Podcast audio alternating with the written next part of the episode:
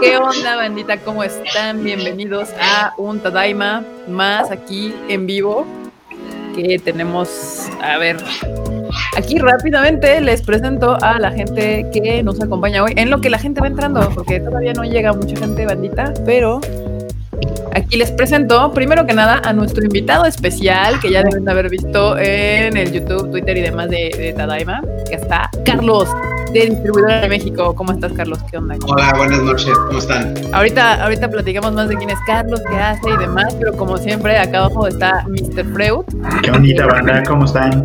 Aquí, aquí como cada, como cada miércoles y sábado. Muy bien, y claro que tenemos al producer, enorme troll, porque pues sin él esto no podría suceder. Oli, aquí andamos, trabajando desde casa hasta el sábado. Como siempre. Y bueno, ahorita como pueden notar, falta eh, Marmota y falta Q, que esperamos que ya se, se junten, se nos, nos den aquí su presencia este sabadín. Ah, miren, miren nada más, hablando de hablando de, ya llegó la marmota. ¿Qué onda? Marmota, saluda a la bandilla. Hola bandilla, ¿cómo están? ¿Qué tal va tu sábado, Marmota? Bien, normal, tranquilo acá, viendo anime, viendo animes viejitos, algo así. ¿Cómo la ven? Muy bien.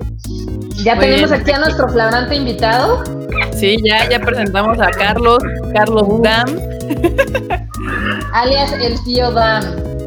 Exacto el tío Dan, para que eh, la gente no, o sea, los que no ubican, básicamente es de los responsables por que haya monas chinas de Saint Seiya y de Dragon Ball en las convenciones de músico. Y entre otras cosas, según yo. Exactamente. por ahí. Exactamente. ¿Cómo estás, Carlos? Bien, bien, pues aquí disfrutando, bueno, ya no, ya la verdad ya no. Iba a decir disfrutando el encierro, pero ya no. ¿Ya? ¿Te estás volviendo loco? ¿Ya estás este, brincando por las paredes? Ya, ya, ya. Ya, la verdad es que sí pega el encierro y todavía quedan otros 28 días más. Lo cual, pues, ya, hay que mentalizarse. Bueno, dicen que nada más van a ser 28 días más. Bueno, quiero pensar que son 28 días más y no que falten 28 días para que nos digan que falten otros 30 días. Entonces, este, quiero pensar que son 28 días más, pero pues bueno, hay que, hay que cooperar. ¿A ti se te hizo largo abril? A mí se me hizo rapidísimo, no sé. Hasta eso, no, no tan, tan, largo no, pero sí ya, ya que ya nos conocemos de mucho tiempo y que saben que estamos acostumbrados a viajar, a estar fuera y ese tipo de cosas, pues ya, ya empieza, ya empieza ahora sí que que este, a pegar un poquito el, estar encerrado en casa, sobre todo yo que sí no estoy acostumbrado a estar tanto, tanto por cuestión de viajes y esto. Y pues bueno. De nada, Andrés, de nada, de nada por enlace. Al contrario, gracias por tu apoyo. Este, pero sí, sí, digo, sí, sí, sí pego un poquito lo de ya. Pero pues bueno, mentalizarse a seguir aquí y buscar qué hacer, qué entretenerse. Y por eso estás aquí haciendo lives con nosotros y con los de Ixogénesis y todo el asunto, ¿no? Porque sí, el sábado, pero dije que no te tocaba hacer esto sobrio, así que pues bueno, salud. Salud. salud. Ya luego vamos a ver que así eh, tío Dan va a sacar su live cada viernes, van a ver. no, no, miércoles, estamos, estamos ahorita ahí haciendo miércoles pues, o sea, sí, este, estás los miércoles con los chicos de Exogenes y yo estoy diciendo que ya vas a estar luego, aparte, los viernes en live de, The Machinations y así. No, no, no, digo, tampoco es que tengamos tanto que decir lo de lo de Exogénesis, pues bueno, está, estamos ahí con los de IXN y ahí pues nos juntamos a platicar de todo y nada de una vez y pues, pues de repente ya llevamos dos y se nos ha hecho largo el programa que nos estamos despidiendo y duró como una hora la despedida. Entonces, este, pero bueno, bueno, ahí va, ahí va la cosa, ahí va la cosa. El chiste, como les decimos, es mantenerse ocupados. Efectivamente. Y ya, ya le preguntaron aquí a Dan qué, qué significa distribuidor en México, qué es lo que hace, etc. Todo el ya No, no, no, no, apenas. Si quieres, Estoy acá cerrando la pizza todavía, entonces. Cuando empezaba siempre en domingo, Don Raúl Velasco empezaba saludando a la banda, todo tranqui, no iba luego luego con Lucerito, espérate. De hecho, sí es cierto, ahora hemos saludado aquí a la bandita y rápidamente, ¿qué onda? ¿Cómo están? Bienvenidos, gracias por ya, ya, ya vi más gente conectadilla, ya, ya llegando más bandita. Carlos, Ángel, Julio, María, Elizabeth, mira, aquí está Tamaki. Que Mexicagua. como cada miércoles y cada sábado nos, nos acompaña Edith Soto, Estefanía Luna. Gracias, bandita. Qué bueno que están aquí. Y ahorita vamos a. Ah, mira, el abuelo. El abuelo ya llegó, también anda por aquí. Que ya estás intensiando, Marmota, como siempre. Lo que pasa es que ahorita, digo, ustedes no saben, pero tuve que salir rápidamente del departamento y regresar. Como ya vi que estaban en vivo y platicando, dije, ah, ya empezaron. Entonces, pues, pues no, por eso. Carlita, directo a la yugular, o sea, no va ni cinco minutos. De hecho, de hecho, justo empezamos 8.30, Marmota, como siempre, como todos los días. Está bien, está bien. Entonces, ¿con qué comenzamos? ¿Qué hay hoy? Y pues empieza aquí, hay que preguntarle a Carlos de qué, de qué va. Eh, entrevista a nuestro invitado, Marmota. Ok, bueno, a ver, Carlos, cuéntanos, ¿cómo comenzaste en el mundo de la mona china? Monas chinas, pues mira. Estaba chavo y se le hizo fácil. de cuenta, sí, vamos a, vamos a decirlo de esta manera, era, un chavo con ideas y, se me hizo fácil. Este, no, mira, pues, realmente es que siempre he tenido pues, la afición por esto, siempre hemos sido este, un poquillo ñoños y pues bueno, este, al punto que llegamos y, y, y, siempre, pues bueno, ustedes que ya están de hace tiempo en esto, pues han visto que, que es difícil conseguir figuras, ¿no? Que, o sea, realmente conseguir las figuras no, no, es tan sencillo en aquellos tiempos. No hablo de ahora que estamos en un mundo globalizado y con internet, pero, pero bueno, antes era muy difícil conseguir las cosas. Entonces, digamos que una de mis, pues, digamos, teorías era decir, bueno, ¿qué pasaría si hay una distribución oficial en México, no? Y pues, este, a, pues a partir de eso fue que empezamos a, buscar, pues crear, hacer un proyecto, pero en forma, no nada más de traer las cosas así como, como no, no de pirata y así, ¿no? O sea, como Sí, no, no, no, no, no, no. O sea, realmente es que sí se requirió mucha investigación en, en, los inicios, porque, o sea, ahora es más sencillo, pero cuando nosotros iniciamos, hace 10 años, pues realmente importar juguetes de China era una de las cosas más difíciles que podías hacer, porque había demasiadas, bueno, todavía las hay, pero había medidas de, digamos, de restricciones muy altas entonces, pues bueno, al final pues era, fue muy complicado porque pues hubo que estudiar profundamente de los aranceles y todo este show para que las cosas salieran bien. O sea, no era como que, ay, ok, ya me dio una distribución, ahora lo voy a comprar. Y cuando llega aquí a México aduana dices, maldita sea, ¿cómo lo paso, no? Entonces, digo, conozco casos, pero ya, ya, ya sabemos de algunas historias de esas. Pero pero pues bueno, este, así fue como empezamos, este, con la intención de que pues hubiera algo oficial en México, que hubiera distribución, que hubiera de manera de que la gente pudiera acceder a figuras y que poco a poco fuera creciendo esto, que no solamente pues ya actualmente no son figuras, sino que tenemos eventos y tenemos más cosas. ¿Qué ubico? Buenas noches. Pasó, este, y pues es bueno, así fue como inició lo que fue pues, la empresa. Así comenzó distribuidora México. Y obviamente muchos te odiaron porque les vendían las figuras caras chinas.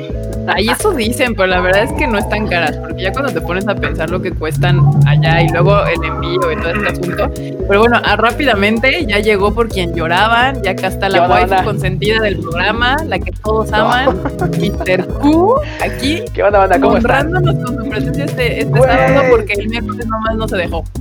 Bueno, rapidísimo, banda, ¿qué tal? ¿Cómo están? Buenas noches. No, es que la vez, la vez anterior, literal, se me desconchabó una tía, así tal cual.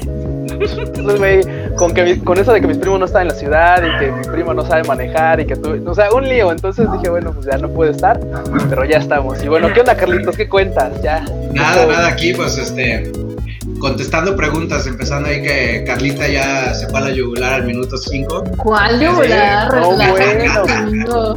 Pero mira, por lo que estás escuchando, por lo que estás escuchando, digo, qué chido que lo comentas, porque mucha banda diría, no, es que igual las da caras. Eso no es cierto, banda. La neta es que, por ejemplo, yo hace mucho tiempo pues, también compraba un chingo de figuras, pero sí un montón. Y resultaba que se ve, te das se cuenta que, que, cuando te das cuenta que, que este, que, lo que cuesta importarlos, o lo que cuesta pedir una figura que te llegue, o sea, ya, ya el hecho de, de, considerar una figura era, ah, ok, cuesta mil pesos, por ejemplo. En hace, uh, ya, ya no. Pero costaba mil pesos, por ejemplo. Y ya era de, ah, ok, si cuesta mil, te va a costar mil cuatrocientos, porque es lo que te va a costar el envío, 400 pesos el envío de, de Japón a México. Así ya, fácil. Entonces, el hecho de que haya una distribuidora en México que ya te traiga muchas de las figuras que estás buscando sin tener que lidiar con los aranceles, o lidiar con los envíos, o lidiar con, el- con la preocupación de decir, puta, ¿dónde está mi paquete? Porque veo la guía y no se mueve y dice que en aduanas y no sale y no sale y no O sale. luego entra a México Ya, y la mandaron. dónde quedó. La mandaron por Sí, correo de China y ya valió madres porque ya se Güey. el tracking. Historia Muchas real. veces- Si te lo Muchas llegaban a veces no. mandar por Mexpost o algo así, o sea, tú sabías dónde estaba en Japón, pero ya que entraba a México, entraba a tierra desconocida y nunca volvías a saber de ella hasta Sí. en meses y bien te iba. ¿Y sabes por cuál, sabes por cuál pasaba más seguido? O sea, la, la- una que era más o menos eficiente, la verdad, era EMS, que es correos. Este, Ujú. Esa, la neta, es, esa es más o menos eficiente. Lo único que se me llegó a pasar es que los paquetes luego llegaban medio mayugados, entonces. Pero fuera de eso, la neta es que sí llegaban. O sea, ahí sí tenían, una, sí tenían una como una lista de decir, ah, pues, sabes que mira, ahorita está instalado, está en aduana, tarda más o menos dos, tres días en salir. Ok. Pero si lo pedías por correo aéreo sin guía, güey, estabas pidiendo que te robaran. O sea, era así como, ah, esto ya lo pides sin guía, güey. Bueno, pues no era- te lo mandes, era- ya, no le mandes nada. o sea. Era, era, era decir, me gusta el peligro en los envíos internacionales, ¿no? Sí. No, totalmente, No, totalmente. y también otra cosa que ha cambiado muchísimo es que yo también, o sea, hace años que andamos en esto de las monas chinas y yo recuerdo que era mucho más fácil antes pedir cosas de Japón, o sea, entraban rapidísimo por aduana y nunca te pedían nada y conforme han pasado los años, ¿verdad? Q, Sí, caray. cada vez piden más cosas para, o sea, ya las detienen, luego si te cobran, te andan hablando de decir, oye, ¿qué es esto? O si son textiles como playeras, cosas así, menos entran. Sí, que te voy a hacer un sí entran, paréntesis ahí, pero- ahí, ahí de historia, ¿eh? Mira, A ver. o sea, porque nos, ha- nos está pasando, por ejemplo, actualmente que subió el dólar, que subió el dólar, que es un problema pues durísimo para la gente que está haciendo importación, porque realmente es que hay gente que, que luego, luego reclama que dice, es que Japón cuesta tanto, y le dices, "Pues sí, güey, pero eso es Japón. Vamos a, vamos a ponerlo en otro contexto. ¿Cuánto cuesta una sandía en Japón? Ujú. cuesta un dineral. ¿Por qué? Porque requiere, porque conlleva muchas cosas poner esta sandía en Japón. Es exactamente lo mismo con las figuras de, de colección. Es que dicen, es que en Japón cuesta tanto. Sí, pues Japón es un país con diferente regulación en cuestión de Claro. impuestos, con esto. Y es que yo las traigo y las algo más- importo. Vete por algo más básico. O sea, estás en Japón. No, vato, no estás en Japón y aquí ahora no te queda 15 Sí. minutos. No, y déjate de eso. De Eh. todas maneras, aunque estás en Japón, las figuras llegan de China. O sea, porque esa es la realidad. Salvo los, los Gumpla, que es la única fábrica que, por ejemplo, tiene Bandai en Japón. Todo lo demás son literal, como le decimos nosotros, monas chinas. O sea, todo lo demás va de China. O sea, ese es real- o sea, el, el esquema ese de la magia de lo compré en Japón, estás comprando algo que se hace en China. Esa es la realidad. O sea, O sea, el monas chinas viene el por una razón. 99% del producto está hecho en China. Entonces, salvo, digo, Gumpla, que sí es un producto made in Japan. Entonces, es un país con diferente regulación de aranceles. Luego la gente dice, es que yo lo traje por correo, por correo y, y me llegó más rápido. Pues claro, güey, pues lo estás volando. Nosotros no podemos volar un volumen altísimo de piezas porque es carísimo y haría que el precio se hiciera mucho más caro y pues obviamente te quejarías aún más. Entonces las cosas tienen que venir por mar y eso pues es pues, por obviedad más lento, ¿no? No es que nosotros podamos decirle a- al capitán del barco, güey, písale porque este le, le urge la figura. Entonces, hay un tiempo de el cual tiene que pasar. Y luego la ¿Cuánto- segunda es que ¿Cuánto tiempo se tarda un barco de, digamos, de China a México? Mira, nosotros tenemos lo que es Hong Kong, China, y el, estás hablando de una prox, dependiendo la línea naviera, son de 20 a 22 días, y eso, pues ya ahora sí, estoy hablando 20 a 22 días cuando las cosas son normales, porque otra vez, distribuidora en México no controla el clima en alta mar, o los huracanes estacionales, o cualquier otra cosa, porque ya una vez que estás en esto, te puede pasar de todo. Lo, lo, digamos, te voy a, les podría decir, nos ha tocado desde huracanes hasta que una vez se le descompuso al barco, y estás hablando de barcos gigantes, o sea, no, no, no, el, no el que te subiste al paseillo ahí en, el, en Acapulco. En ¿no? Acapulco, sí. Estamos hablando de, de barcos mamalones de mil contenedores y más, que una vez se le averió la, pues digamos, el motor y el barco tuvo que frenar y, o sea, tuvieron que remolcarlo a otro puerto y en ese puerto bajar todos los malditos contenedores y buscar otro barco que pudiera trasladar las cosas. O sea, N cantidad de cosas que están fuera de nuestro control, porque pues, pasa cuando es el comercio marítimo. Y pues, bueno, ese, ese, ese es un punto, ¿no? Dos, la gente que trae las cosas por correo a veces pasan sin pagar, a veces les cobran de repente el 15% de arancel con lo que el vista aduanal en ese en turno crea que vale la figura o lo que se les ocurra, porque luego la declaran en 10 dólares y les cobran el, 10, el 15% de 10 dólares. Pero la realidad es que para las empresas no funciona así. Nosotros pagamos el 15% del arancel, pagamos un impuesto estupidísimo que se llama derecho de trámite aduanero. O sea, yo por hacer un trámite aduanero y tener el derecho de tramitarlo, o sea, pago un impuesto. O sea, la cosa más idiota del universo. Pues pagamos derecho de trámite aduanero, pagamos cualquier maniobra que se haga en el puerto. Si agarras el contenedor y el contenedor lo bajan del barco y lo ponen en el piso, te cobran. Si lo mueven de aquí a acá, te cobran. Y aparte, aparte de todo, pagamos el IVA de toda la venta del producto por adelantado. O sea, para poder sacar la mercancía de ahí se tiene que pagar el IVA. Entonces estás hablando que bajita la mano, ese impacto en cuestión de dinero es el 35% del valor del producto del precio de fábrica. Y al tipo de cambio que llega al puerto. O sea, no cuando lo compré, al día que llegó al puerto. Entonces, o sea, por ejemplo, hace un mes que habías comprado, no sé, algún cargamento de figuras cuando el dólar todavía estaba en, no sé, 21 y hoy verde, ¿no? 24. Sí, o sea, yo pagué los impuestos al día que llegó y ya, ya lo cotizaron todo el valor aduana de la mercancía, porque también México, México es muy mañoso y no es como que dicen, ah, ok, la mercancía vale 10 pesos y el 15% de 10 pesos pues es esta cantidad y el 16% es esta cantidad, o sea, o sea 1.6 pesos y 1.5 pesos, ¿no? No, la aduana te dice, ah, pues el 15% de 10 pesos es 1.5, 11.5, ¿no? Bueno, y aparte, el flete marítimo cuesta tal, ah, pues también te lo agregamos ahí. Y te agregamos los derechos de editor. Entonces ya te cobran el IVA de todos los gastos englobados, no de lo que realmente vale. Con todo con tal de ensamblarte masiva a la importación. Entonces digo, es mucho trámite, es mucho problema. No es como yo traigo mis figuras de por correo y esto y tramiteo algún aviso sanitario por ahí de repente y soy un importador. No, no. Esto es otro juego. Estás hablando de dos diferentes ligas y obviamente afecta a los precios. Cada país, o sea, estamos hablando de Brasil. En Brasil cuestan muchísimo más las figuras que en México porque Brasil trae un arancel del 100%. O sea, desde ahí se los están jodiendo horrible a los pobres brasileños. O pregunten cuánto cuesta un videojuego en Brasil. O sea, son sí, carísimo. Las consolas son carísimas. Exacto. ¿Por qué? Porque los aranceles son diferentes. Entonces, el, el ejemplo que a veces saca la gente es que en Japón vale tanto. Pues sí, güey, pero bienvenido Pues sí, al suelo que pisas. Japón- Esto es México. Japón tiene un IVA del 8%, o sea, la mitad de lo ya 10. aquí. Sí, ya Ponle, son así, 10. ponle- ponle que sea el 10. 10% de IVA, pero puede que Japón, como Estados Unidos, tiene un arancel del 0% al juguete. Porque Estados Unidos sí te cobran el, digamos, el IVA, lo que es allá en los taxes, El pero ajá. al momento de la compra. En México te los, te los joden al- a la importación y después te los vuelven a cobrar en la compra.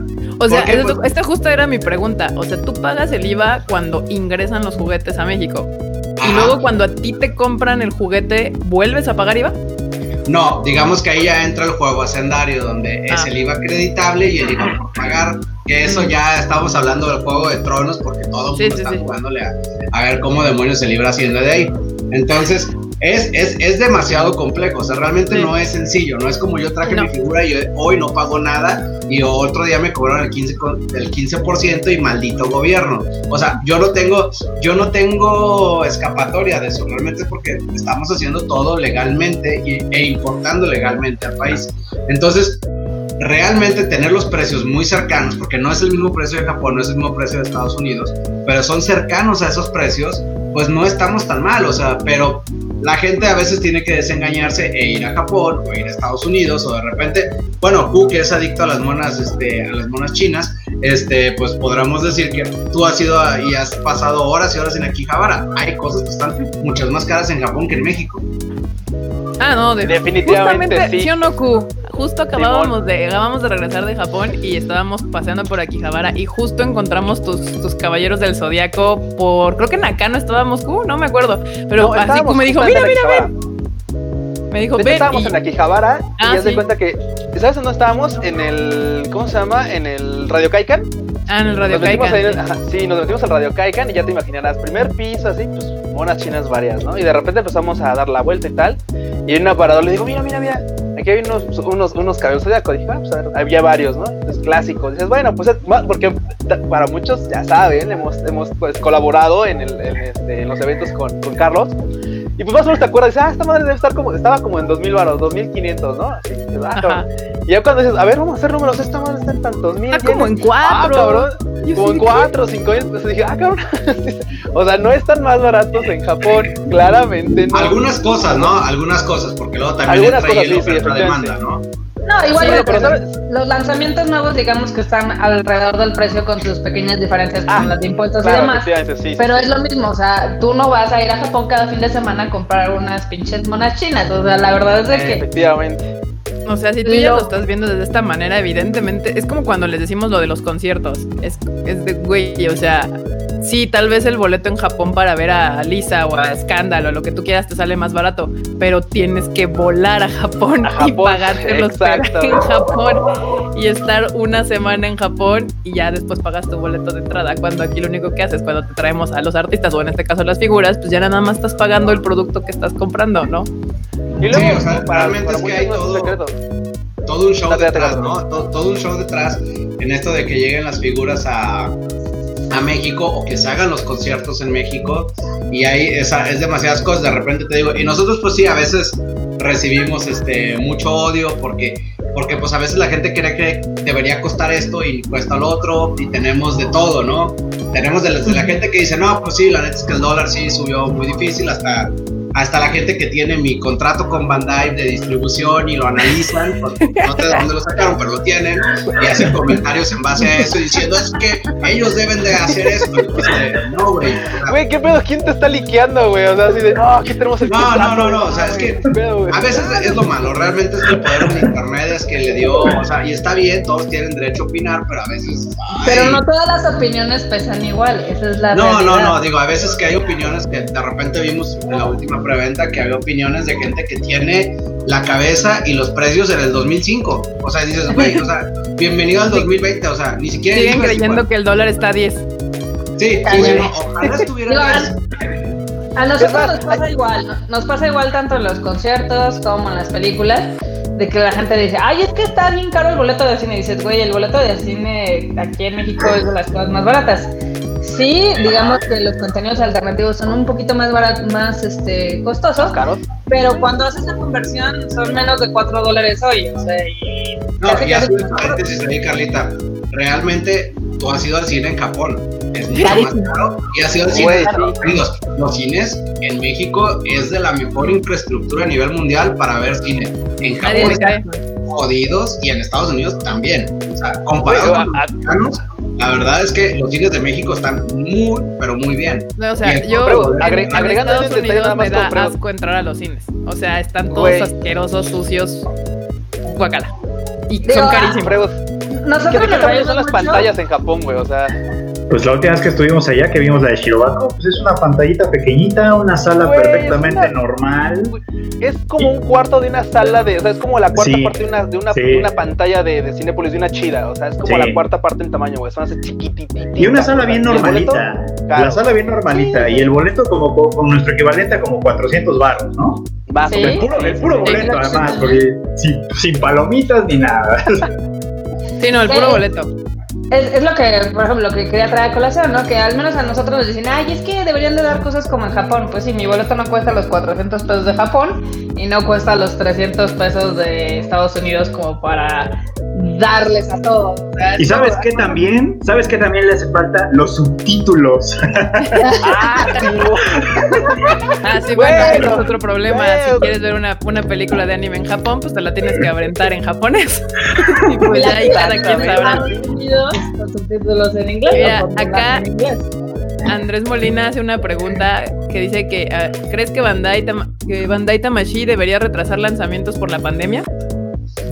Sí, yo sí, yo sí, porque Totalmente. realmente, realmente, pues sí, la situación de cada mercado es diferente. México, pues las va a haber duras, más duras gracias a nuestro gobierno, pero este, Y sí creo que quizá, pone que no retrasar lanzamientos, pero a lo mejor hay planes, porque hay cosas que ya están en producción y que pues no pueden hacer nada, ¿no? Más que o sentarse a perder dinero, lo cual está claro que no van a hacer.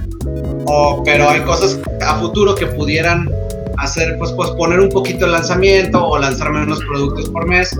Yo sí considero, de hecho se, lo, se los hemos pedido, que lo hagan ya es otra cosa, porque a veces los japoneses operan de, de una manera distinta o piensan de una manera distinta a la, a la racionalidad porque lo hemos vivido, entonces este sí deberían de quizás retrasar algunos productos, no, pero yo creo que más bien estaría enfocarse en tratar de lanzar menos productos al mes, al menos durante un rato, porque pues sí, o sea, realmente es que la gente va a tener menos dinero para gastar y en el caso de México, que es donde estamos parados nosotros, pues no solamente es que tengas menos dinero, sino que los productos van a ser más caros.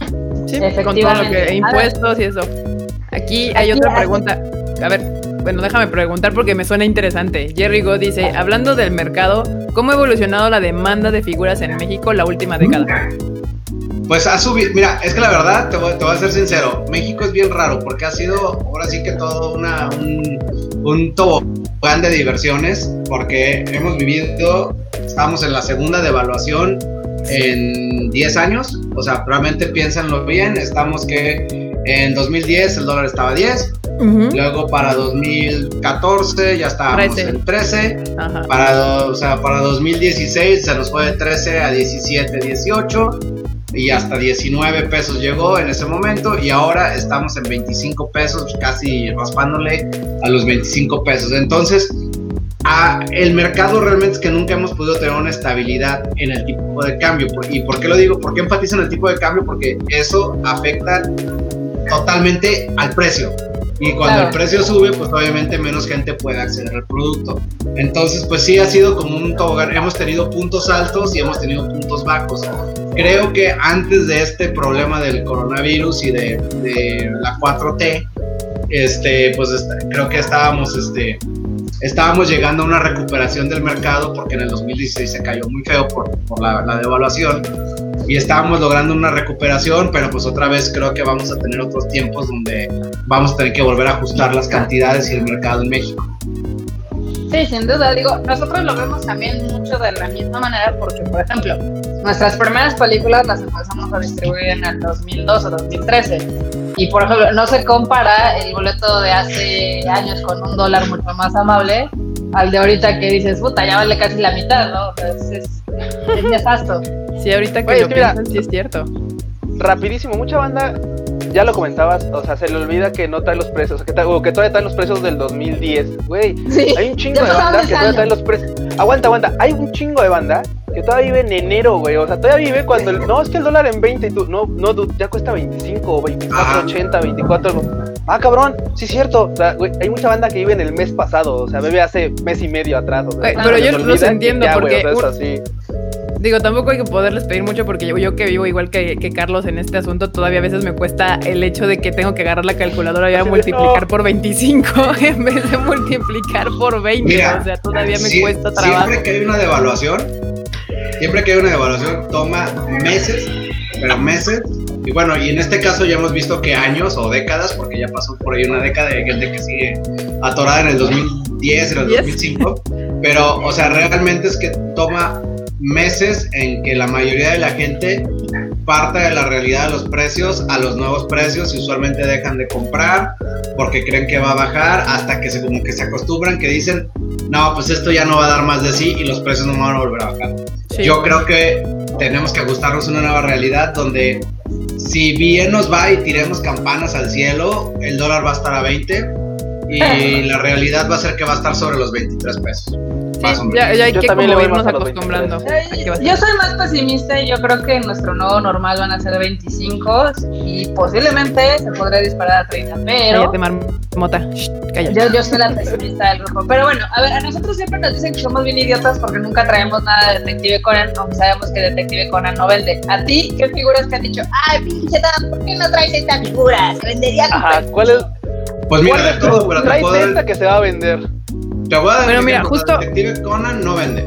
Detective Conan no vende. O sea, si, si te lo metiste en el cine está bien porque Detective Conan no vende. Luego, a veces nos piden mucho los Super Sentai, Kamen Rider y eso, pero la realidad es que eres tú y 10 personas más quien quieren Super Sentai y no venden, o sea, es- y hay que, no es de que yo pueda decir, ah, ¿sabes qué? Vamos a comprar esta figura porque me lo pidió Juanito, no, es que hay que comprar un volumen porque obviamente el dueño de esa propiedad le va a decir a Bandai, ah, México lo quiere, pero necesitas comprometerte a tantas figuras.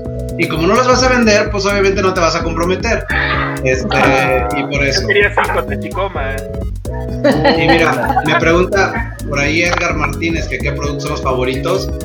En mi caso, yo creo que no hay que darle vuelta al asunto, está súper fácil, Edgar. Sensei a Dragon Ball. No, no, no. Y de ahí para abajo, cámbiale a Sailor Moon y habla de los Mazinger Zetas y, y vas para abajo. Pero realmente Sensei y Dragon Ball. A ver, eh, dime si estoy en lo correcto, porque yo siempre he dicho que, por ejemplo, una de las franquicias que los japoneses más adoran, pero que nomás no han logrado colocar fuera de Japón, son las de Gundam. Sé que en Estados Unidos se están vendiendo los Gunplas, porque ya empieza a haber como una comunidad y demás. ¿Y aquí qué tal? En Estados Unidos es un éxito. Gonpla vende casi a la par que Tamashii Nations, pero en México, ah, ah. o sea, de alguna manera son de esos casos regionales donde cierta franquicia no logra establecerse. Hay ejemplos, digo, como, como en Brasil tienen una figura que es como también de tipo Super Sentai que se llama Jaspion. Jaspion es, a lo mejor alguien de ustedes lo conocerá. Allá, ven- allá podrían venderlo miles. Yo creo que en México no vendemos ni uno. Entonces, eso, son esos tipos de casos. Gundam tiene fans en México, sí, sí tiene, pero son muy pocos. Y se ha tratado de posicionar la figura y pues, o sea, obviamente no, es un mercado reducido. O sea, no es un mercado que esté tan malo como Detective Conan, no lo voy a poner ahí, pero es un mercado reducido. A ver, aquí hay varias Dice- preguntas.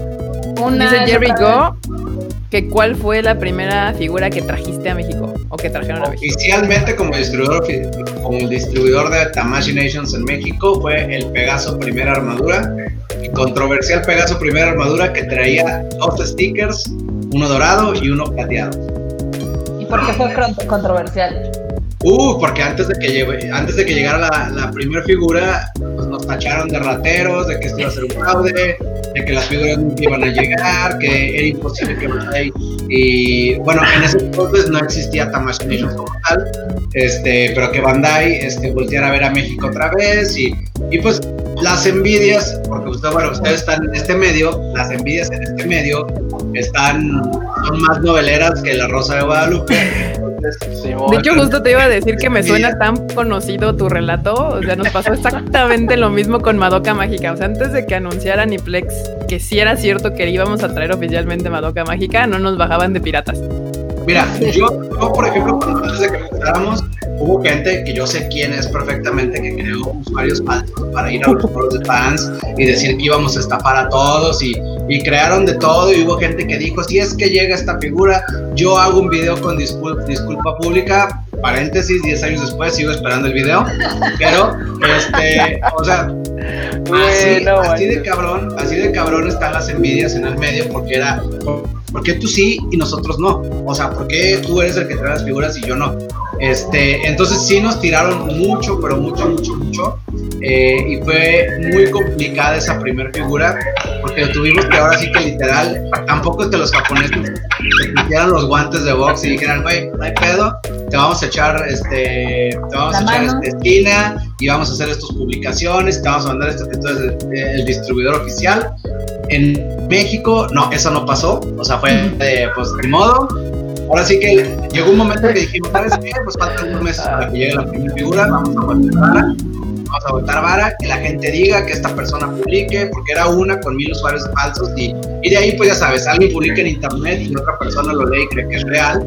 Entonces dijimos, al final del día, y esto es una, y bueno, ustedes me conocen de años, y siempre les pongo este ejemplo. Les dije, el martillo de la verdad en forma de ahí. Imaginen que va a llegar y la figura va a llegar a México, va a tocar el país y se va a distribuir. Y no van a tener ni para dónde hacerse en decir que no hay una distribución en México. Entonces, Ese martillo nunca falla. entonces fue, fue un camino medio rocoso, pero pues bueno, 10 años después ya, ya la legitimidad de que si eres el distribuidor oficial o no, ya no está en cuestión. Ahora pues ya es la grilla de diario, que si el precio, que si esto, que si el distribuidor, que si yo lo consigo o todo, ¿no? O las teorías de construcción, estamos Nos siempre... suena extremadamente familiar. O sea, seguramente Sí. a ti también te han de achacar los pedos de los propios distribuidores y cuando tienes así de, güey, yo no tengo nada que ver con eso, ¿no? O sea, Bueno, a veces a nosotros nos reclaman que, que por qué hicieron la figura de esta forma y dices, bueno, yo no soy el fabricante, o sea, está bien, pero yo no las hice, las hizo Bandai, yo no las traigo. así de Sí, yo no. nada más las vendo. ¿Cómo te explico? Yo más Aquí las- preguntas. Este, por ejemplo, el, el buen abuelo que está conectado dice igual en Latinoamérica Saint Seiya es el hit, mientras que en Estados Unidos pues no dan tres pesos. Porque todavía los japos no tiran la toalla, por eso ven que están saliendo la, la serie de Netflix y que cada X tiempo lo intentan como volver a mercadear, etc. Creo que en figuras, o sea, sí venden menos que México, pero no así tan, tan pa'l perro. No, sí vende menos que México, ¿sabes qué? Es que la realidad es que en Estados Unidos realmente Senseiya nunca pegó. Este, y pues creo que sigue sin pegar como ellos quisieran. Y siguen haciendo cosas para el mercado gringo, como fue este bodrio de Netflix, este, o la película Leyenda del Santuario, o Saint Seiya Omega, que también era su esperanza. Pero, pero la realidad es que también muchas de las cosas que se venden en el mercado gringo es para la gente latina o Claro. cosas que se mandan a México. Entonces ahí viene como una burbuja de los números eh, en el mercado de Estados Unidos y aún así están muy por debajo del de nosotros, porque si creen que a nosotros nos dan pocos, a ellos les dan mucho menos. O sea, realmente en Estados Unidos Dragon Ball es Dios y luego ahí está Gundam de, de ese lado, pero estamos hablando que es Dragon Ball. Exactamente. A ver, acá también tenemos a Leonardo nos pregunta a nosotros qué película de anime trajimos a Cinepolis. Llevamos más de 50 películas, casi 60 películas. Métete al Facebook de Konichiwa Festival, ahí puedes encontrar todas las que hemos traído. Sí, sea, no sé de dónde seas, Leonardo, pero sí, pero sí, hemos traído más de 50 y la primera fue Madoka Mágica. Y la que ya última podrían decir más de Konichiwa 70, Academy. creo, porque Sí, bueno, ya es La que ya última lo vez que habíamos el contado el año sí. pasado, ¿verdad? eran 50 y algo, sí, no, ahorita ya son más de 70, 80 Las tal vez. podría recitar tú todas y cada una, pero pues me tardaría el live completo. La- yo no me acuerdo, yo no me fue- acuerdo de todas. las Fue con Madoka que cuando nos conocimos, Sí, Fue cuando... hace 7 años. o sea, fue con Madoka, cuando empezaron, fue cuando nos conocimos, o sea, nos conocimos con la primera película. Sí, cuando Así nosotros trajimos la primera película y tú estabas eh, en el Tamashi, en un cuartito chiquito ahí en la Expo Reforma, en el segundo piso. Aquellos tiempos. Mukashi Mukashi. Mukashi, Mukashi. Exacto. Sí, no, no, no. O sea, de hecho, nosotros nos reímos mucho porque, pues, bien que mal, somos como esta pequeña industria que hay en México. Y luego, cuando lees el hate o la tierra de piensa en redes, dices, güey, tú no tienes ni la más puta idea de lo que hay detrás de bambalinas. Pero están súper seguros que sí. Güey, así es, esos, esos siempre son detalles. Güey, jamás en la vida han pisado o intentado o visto de cerca cómo se mueve toda esta onda. Pero puta, te avientan un no, no, si es que yo tengo un amigo que conoce a alguien que lava los platos dentro de una industria japonesa, que te, y te sacan un pinche choro así gigantesco, en el cual, no, no, si es que a mí me dijeron que fulanito trae figuras pero no le dan nada a los japoneses, güey. Es más, es culero y hasta les dice, "Puh, toma, no te pago. No les pago. güey? Entonces digo, güey, no es entonces de güey, ¿qué pe- ¿de dónde, ¿de dónde sacan eso? O sea, ¿de dónde sacan esas Tienen una imaginación muy, este, muy viva Activa. mucha gente. Que yo digo, Sí, para todo, ¿eh? Para de repente todo, sí, para ¿eh? todo. sí, lo- No, luego- de repente sí, para el hate también tiene una imaginación. Mira, yo me acuerdo de una de los exclusivos, que siempre ha sido todo un show los exclusivos, los del unboxing, que llegó uno y en Twitter nos retó y nos dijo, es que yo tengo... Y bueno, y ustedes que han estado en parte del staff de los eventos, o sea, que, que lo han vivido de primera mano y que han estado en tienda, que dicen, yo tengo un video de tu gente en la tienda, que es pura gente de mi confianza, de los, los- la gente de tienda dándole cajas enteras de exclusivos a los revendedores. Respuesta le dije, bueno, hermano, públicalo. O sea, si tú tienes el video, te reto públicalo, porque eso no pasó. Entonces, públicalo. Obviamente jamás publicó nada y desapareció. Pero pues sí, o sea, sí es así, o sea, sí, de repente la gente a veces en el internet inventa cosas y lo peor te lo, digo, lo malo de esto es que uno que publica una tontería de repente siempre es igual a uno que la cree. Claro, sí, sí, Sí. sí. Miren, aquí hay una pregunta de Patricia Cruz que dice, ¿cómo ven el mercado de incre- ha incrementado el consumo aquí en Latinoamérica? No. No. Yo te podría decir que no porque dejamos de traerlos. Fuertes declaraciones. Es que el, el Nendo, digamos que sí es un producto acá, o sea, sí es de coleccionista aquí, digamos que de élite, porque pues, es más caro que la mayoría de las figuras que compraría un casual. Como los. Pero perdón, perdón, perdón. como los tengo, o sea, Ya, ya dilo, ¿para qué te contienes? a ver, ahorita cuánto cuesta un Nendo, como ¿qué? Mil pesos. Ya puede andar entre 700 a 1200 sin problema. Más o Sí, menos. dependiendo, sí, dependiendo el neto. Sí. Por eso te digo, dejémoslo en, dejémoslo en promedio, mil. Ni para atrás ni para Ujú. adelante, mil. ¿Cuánto te cuesta un Funko? 300, no, esos ya son caros, ¿no? ¿Cuánto cuesta un Funko? No sé. Como 250. 200, ¿no? Eh, 7150 eh, o 5500 según en la página ahorita. O sea, ahorita ya están de a más carillos. ¿Qué? De yenes los Nendoroids. ¿Yenes? Sí. Hablas en yenes. Sí, Ah, estamos sí, en yenes de 1200. Nendoroids. Ay, de Nendo, sí, 1200. porque. Ah, sí, los Nendo, sí. Sí, no, los los Funkos cuestan son 20 dólares, de 10 a 20 dólares. O sea, depende, son muchísimo más baratos. Sí, como una. Pues, pues sí, pero ya no tanto. ¿eh? Yo me acuerdo cuando de realmente era así, que agarrabas un Funko y agarrabas una Nendo y decías, ok, no voy a comprar Funko porque me cagan. Pero bueno, haciendo la suposición de que lo estoy comprando de verdad con, con ganas de comprarlos, yo. Así de, ok, uno te costaba mil y el otro te costaba 200 pesos. Ahorita sí ya te van a costar 500, 600 los Funkos, no, ni, ni borracho. Según yo, todavía hay, hay Funkos de 250. O sea, yo los que tengo acá atrás son de 250 pesos. Sí hay Funkos caros, pero se supongo son las versiones como especiales, De colección, y ¿no? únicas, Que y ya ¿Sabes, de- qué? La, la otra cosa que tiene Funko es que hacen tantos, pero tantos, pero tantos, y que luego no todos los personajes venden al- a la misma capacidad que, pues como realmente Funko lo encuentras, no, no, no, no, no lo encuentras, pero voy a decir así, o sea, lo encuentras hasta en el Oxxo, o sea, llega un punto que los descuentos en Funko son durísimos, de- Liverpool, Palacio, Claro. este, Juguetrón. Entonces realmente luego hay Funkos muy baratos porque no se vendieron y ya, pues es- esas empresas tienen, tienen un ciclo de los productos en estantería diferente a lo que tal vez me gane haters aquí, más de los que ya tengo, pero pues yo no considero Funko un verdadero coleccionable. O sea, No, no es un coleccionable. No, de- es una- o sea, es una figura para gente mainstream. O sea, esa es la realidad. Sí, o sea, realmente es que Funko yo no lo pongo en el mismo nivel de los Android, para nada. No. Y tampoco colecciono ¿Para en Android, ¿eh? que la marmota, ¿cuántos Funkos tiene? Yo tengo como 10, pero yo ya les he dicho que puedo hacer una tesis sobre la defensa del Funko como producto de la cultura pop. ¿Por qué? Porque Abajo, sacan... espera, espera, por aba- abajo le pones escrita por mainstream. Porque lo acabas no, de es decir. que la verdad es que el éxito de Funko es de que tiene productos de todas las series, de todos los programas, de todas las películas. Es cierto. Y que es barato. Y es barato, Y entonces que es barato. por eso venden millones de Funkos. Mira, si en la Sí, no, industria... Y aparte, el, el Nendo viene a ser como, o sea, sale de, de anime, para empezar es de anime, y luego pues de series nuevas. Entonces, a menos de que seas un otaku hardcore que te andes aventando las series que van conforme van saliendo y te vayas siendo fan de series nuevas, pues la verdad es que tu mercado pues, es mucho más pequeño, mucho más pequeño que un Funko que saca pues de todo, de Friends, de, de Marvel. Y volvemos al origen. El, el, Funko es más accesible y llega un punto en el que Claro. se "Sí, Nendo, ¿y cuánto te cuesta? O sea, aparte vamos a, vamos a hacer otra cosa.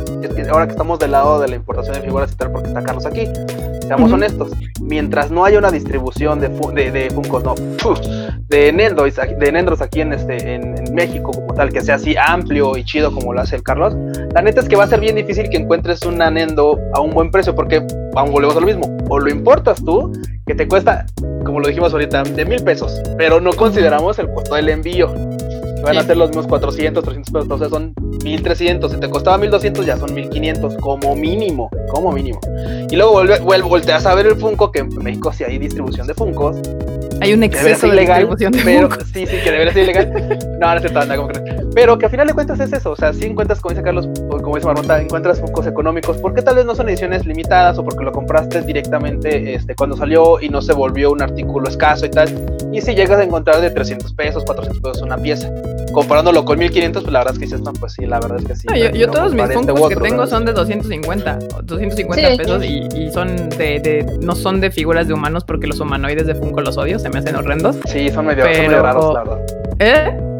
Sí, son medio raros los humanoides de Funko. La verdad es que los que son de animalitos o mascotas o cosas así están como, ah, están, tan Sí, la. Gretsuko o Rushin, esas cosas. ¿Qué sí, pasó? sí ¿Qué pasó, Carlos? Voy a hacer paréntesis lo de la, la distribución de Android y lo que es, bueno, en general Company. date.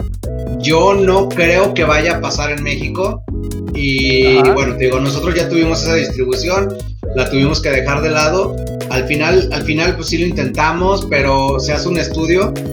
Y, o sea, sí estamos otra vez jugando en dos ligas bien diferentes, lo que es Goodsmile Company. A pesar de que es un que es un jugador fuerte en Japón, Goodsmile Company como empresa y como competencia para Bandai, como juguetera Ujú. pero sí son dos ligas totalmente apartes a nivel mundial e incluso dentro de Japón en cuestión de poder de producción. Este, el problema que tiene Goodsmile Company y demás y muchas otras empresas que dicen, ¿por qué no traen esta empresa? ¿Y ¿Por qué no traen estos? O sea, es porque son demasiado pequeñas en cierta forma, sus capacidades de producción no son tan altas o la capacidad que tienen para un descuento a un distribuidor a nivel mundial este, es, es, es limitada. Entonces el descuento que tenemos con Ok. Tamashi Nations y Bandai es mucho más margen que incluso con los aranceles que hay en el país nos permite subdistribuir y, compet- y competir. O sea, con subdistribuir me refiero a que nosotros lo vendamos a una persona y esa persona, eh, digamos que es el comercio y el comercio el retailer. Sí, Con esas empresas no nos da, no nos da e incluso a veces nos quedábamos fuera en los ensayos de precios vendiéndolo nosotros directamente al consumidor, porque era Sí. un margen de descuento a compra mayoreo muy malo y países como Estados Unidos a lo mejor sí funciona porque tienen cero impuesto a la, a la importación del juguete, pero México y otros países está fuera y por eso no están ahí, a menos de que sean a precios más caros o a menos de que haya algunos chanchullos aduanales ahí donde estén fraudeando precios o, o metiendo Ah. contrabando y ese tipo de ondas que, contrabando, que realmente no le entramos. Y pues te digo, ese es, ese es el problema con Goodsmell Company y con los Nendoroid. O sea, por eso se dejó de lado, porque Sí. empezamos a ver que realmente no éramos competitivos en precios, pero ni cercano. Y con Tamashi Nation sí estamos cercanos a Japón en competitividad o a Estados Unidos, que es la amenaza, digamos, más cercana. Justamente ahorita estaba leyendo unos datos, o sea, Funko el año pasado vendió 223 millones de dólares, que son alrededor de 11 millones de Funkos. Funko. Sí. Sí, no, pero, o sea, por un lado, o sea, está padre la gente que es fan de Funko, pero luego tú ya vas a convenciones y hay paredes interminables de Funko Claro. cuando realmente pues hay otro tipo de figuras, pero pues es que es como todo, o sea, mm, como que Funko le, le dio a la gente que no es coleccionista de figuras esta capacidad de tener una figura, o sea, de decir, ah, pues tengo mi pared llena de figuritas. Sí, les hizo un lugar, básicamente. Creó un mercado. Ajá, de hecho, no, más bien, no, más bien encontró, encontró el mercado, de, de- mercado. de gente que quería tener algo, pero que no Pero quería que no gastarle estaba, no podía. 600, 700, 1500, 3500 pesos, porque pues tú, tú, tú, tú tienes figuras de 3500 pesos, yo tengo una figura aquí también de esa cantidad de precio, figuras de 1000 pesos, y pues con Funkos puedes tener tu pared atascada de Funkos. Bueno, No, que espérate, ¿eh? porque también ya ese mercado de Funko también ya se vició. Ya, ya hay Funkos de Sí, miles algo. de pesos o miles de dólares. O sea, ya Sí, por las que son ediciones limitadas, ¿no? Sí, o, o incluso algunas no ediciones tan limitadas ya, ya valen una lanilla, ¿eh? O sea, los primeros Funkos que hicieron, por ejemplo, de Game of Thrones, o la primera edición de los de Kiss, y te lo digo porque en su momento nosotros los trajimos, en algún momento tratamos de traer Funko, este, y, lo- y los trajimos a México, y no, no veíamos ni cómo venderlos, o sea, realmente los tuvimos que descontar sobre descontar para poder deshacernos de ellos, este, y ahora, pues te digo, y, y el problema que teníamos con Funko, con Funko era que había, como dicen, exceso de distribución en México, demasiado. Claro. Hay como Ok. Sí, no. 100 distribuidores oficiales y 500 no oficiales eh, de, dentro que están metiendo payuca y todo a México y pues está complicado. O sea, como o yo. sea, con decirte, mira, con decirte una cosa, hubo mucho tiempo en México, pero mucho tiempo en México que estuvieron vendiendo Funkos en Liverpool, Palacio, Gamers, Game Planet de Sei- no, no, no, perdón, no acaban de salir, de Dragon Ball, Naruto y Sailor Moon, que eran animes que ni siquiera tenía Funko la licencia para Latinoamérica para venderlos. Y los metían de todas formas. Y todavía Animation pues dice, ay, pues no puedo hacer nada. O sea, es que, te digo, entonces te realmente ese es el problema con Funko. O sea, incluso productos, ahora sí la tienen ya, ya la, ya la hicieron. pero hubo un- muchos, estoy hablando de un par de años que se vendieron productos en cadenas que no tenían licencia para venderse en México. Sí, Sí, no, yo, creo que también Funko ha abusado como de su propio mercado. O sea, como abusa un poco de la ignorancia de su mercado. Porque, o sea, yo sí creo que un Funko de mil pesos, mil quinientos, o sea, no, no hay un Funko que valga eso. O sea, en mi punto particular de vista, yo claro que jamás sí, el Bulbasaur gigante. ¿Eh? El Bulbasaur gigante. No, o sea, pero me refiero a que, o sea, ni ni por escasez, porque sabemos que Funko produce un chingo de Funkos, ni por valor creativo o, o- o le- lo, o lo que le- tú le inviertes a esa figura. O sea, con esos 1500 o 1000 pesos te puedes comprar una figura espectacular de, de lo que tú quieras. O sea, Ni por valor de calidad, material de con tira, porque realmente está- están hechos con el material más pitero de la industria, que es el, el que le llaman ellos el, el soft vinyl, que Ajá. son las figuras más de los más baratitos en la industria del juguete, el soft vinyl. Entonces, o sea, ni siquiera por el valor de material o tu no, gigante, no. o no me acuerdo qué dijiste, o sea, está hecho del material más jodido del universo. Yo tengo la teoría de que los Funkos están hechos de las obras de Nintendo, pero ¿qué pasa, no puedo, asegurarlo ni puedo negarlo. Miren, ustedes ubican, ustedes ubican los chetos, ¿no? Sí los ¿Los ubican bien. perdón? Ok, Ustedes ubican los chetos, ¿sí? Sí, Sí, los sí, sí, los chetos. Y ubican los chetos de tianguis. Sí, Eh, Los están Son los funcos. Esos son los funcos. Ah, Los chetos ok, de tianguis. 100% real. Güey, yo pensé que ibas a decir algo así que ya que estás con lo del tianguis. Yo dije, cheto, dije, va, va a salir con que los chetos torcitos son los chidos y los otros. No, no, no, sé, no, pensé no. Los esos chonchos que pues te los comes cuando no hay de otra. Claro, los, los, Dices, sí, bueno, los sueltos, los sueltos, que te, los que llegas a la tienda, bueno, porque no sé si en, su, si en su barrio todavía existe, pero acá en la casa todavía vas con la señora así de la tiendita y dices, véndame cinco pesos de chetos sueltos. Y agarra su bolsa y, y ahí así con una palita echarle, mueve, mueve la rata así para un lado y ya agarra los chetos y te los echa a la bolsa, o sea. Y es, es Ándale, real, así es justo. real. Esta es la imagen que yo tenía. Historia real. Aquí rápido una pregunta para Mr. Dam. Dice Fabio Gamboa que qué tan bien se vende en las figuras de Naruto. Más o menos, más o menos. O sea, no, no, no estamos en el nivel este, Detective Conan, pero tampoco, tampoco No, llegamos al escalafón 4 que sería Sailor Moon. Este, pero no, no, no- tiene, tiene sus figuras, o sea, tiene unas que venden mejor que otras, este, pero digamos que ese fandom todavía no gasta como, como gasta el de Midcloth o el de Dragon Ball. Oye, Carlos, tengo una Moon pregunta. Tengo una pregunta, una pregunta para que el fandom, ya, güey, la neta, que, que se vea. ¿Quién, quién, quién compra más figuras? ¿Los fans de Naruto o los fans de One Piece? Sí, justo eso está. No, fácil, fácil, fácil. Por favor, güey, por favor dilo, porque hay mucha banda que vive todavía así, mira. No está, bueno, no, no, no, no, no, o sea, digamos, al menos en lo personal, en cuestión de ventas, nosotros, ni cercano Naruto o One Piece, o sea, no.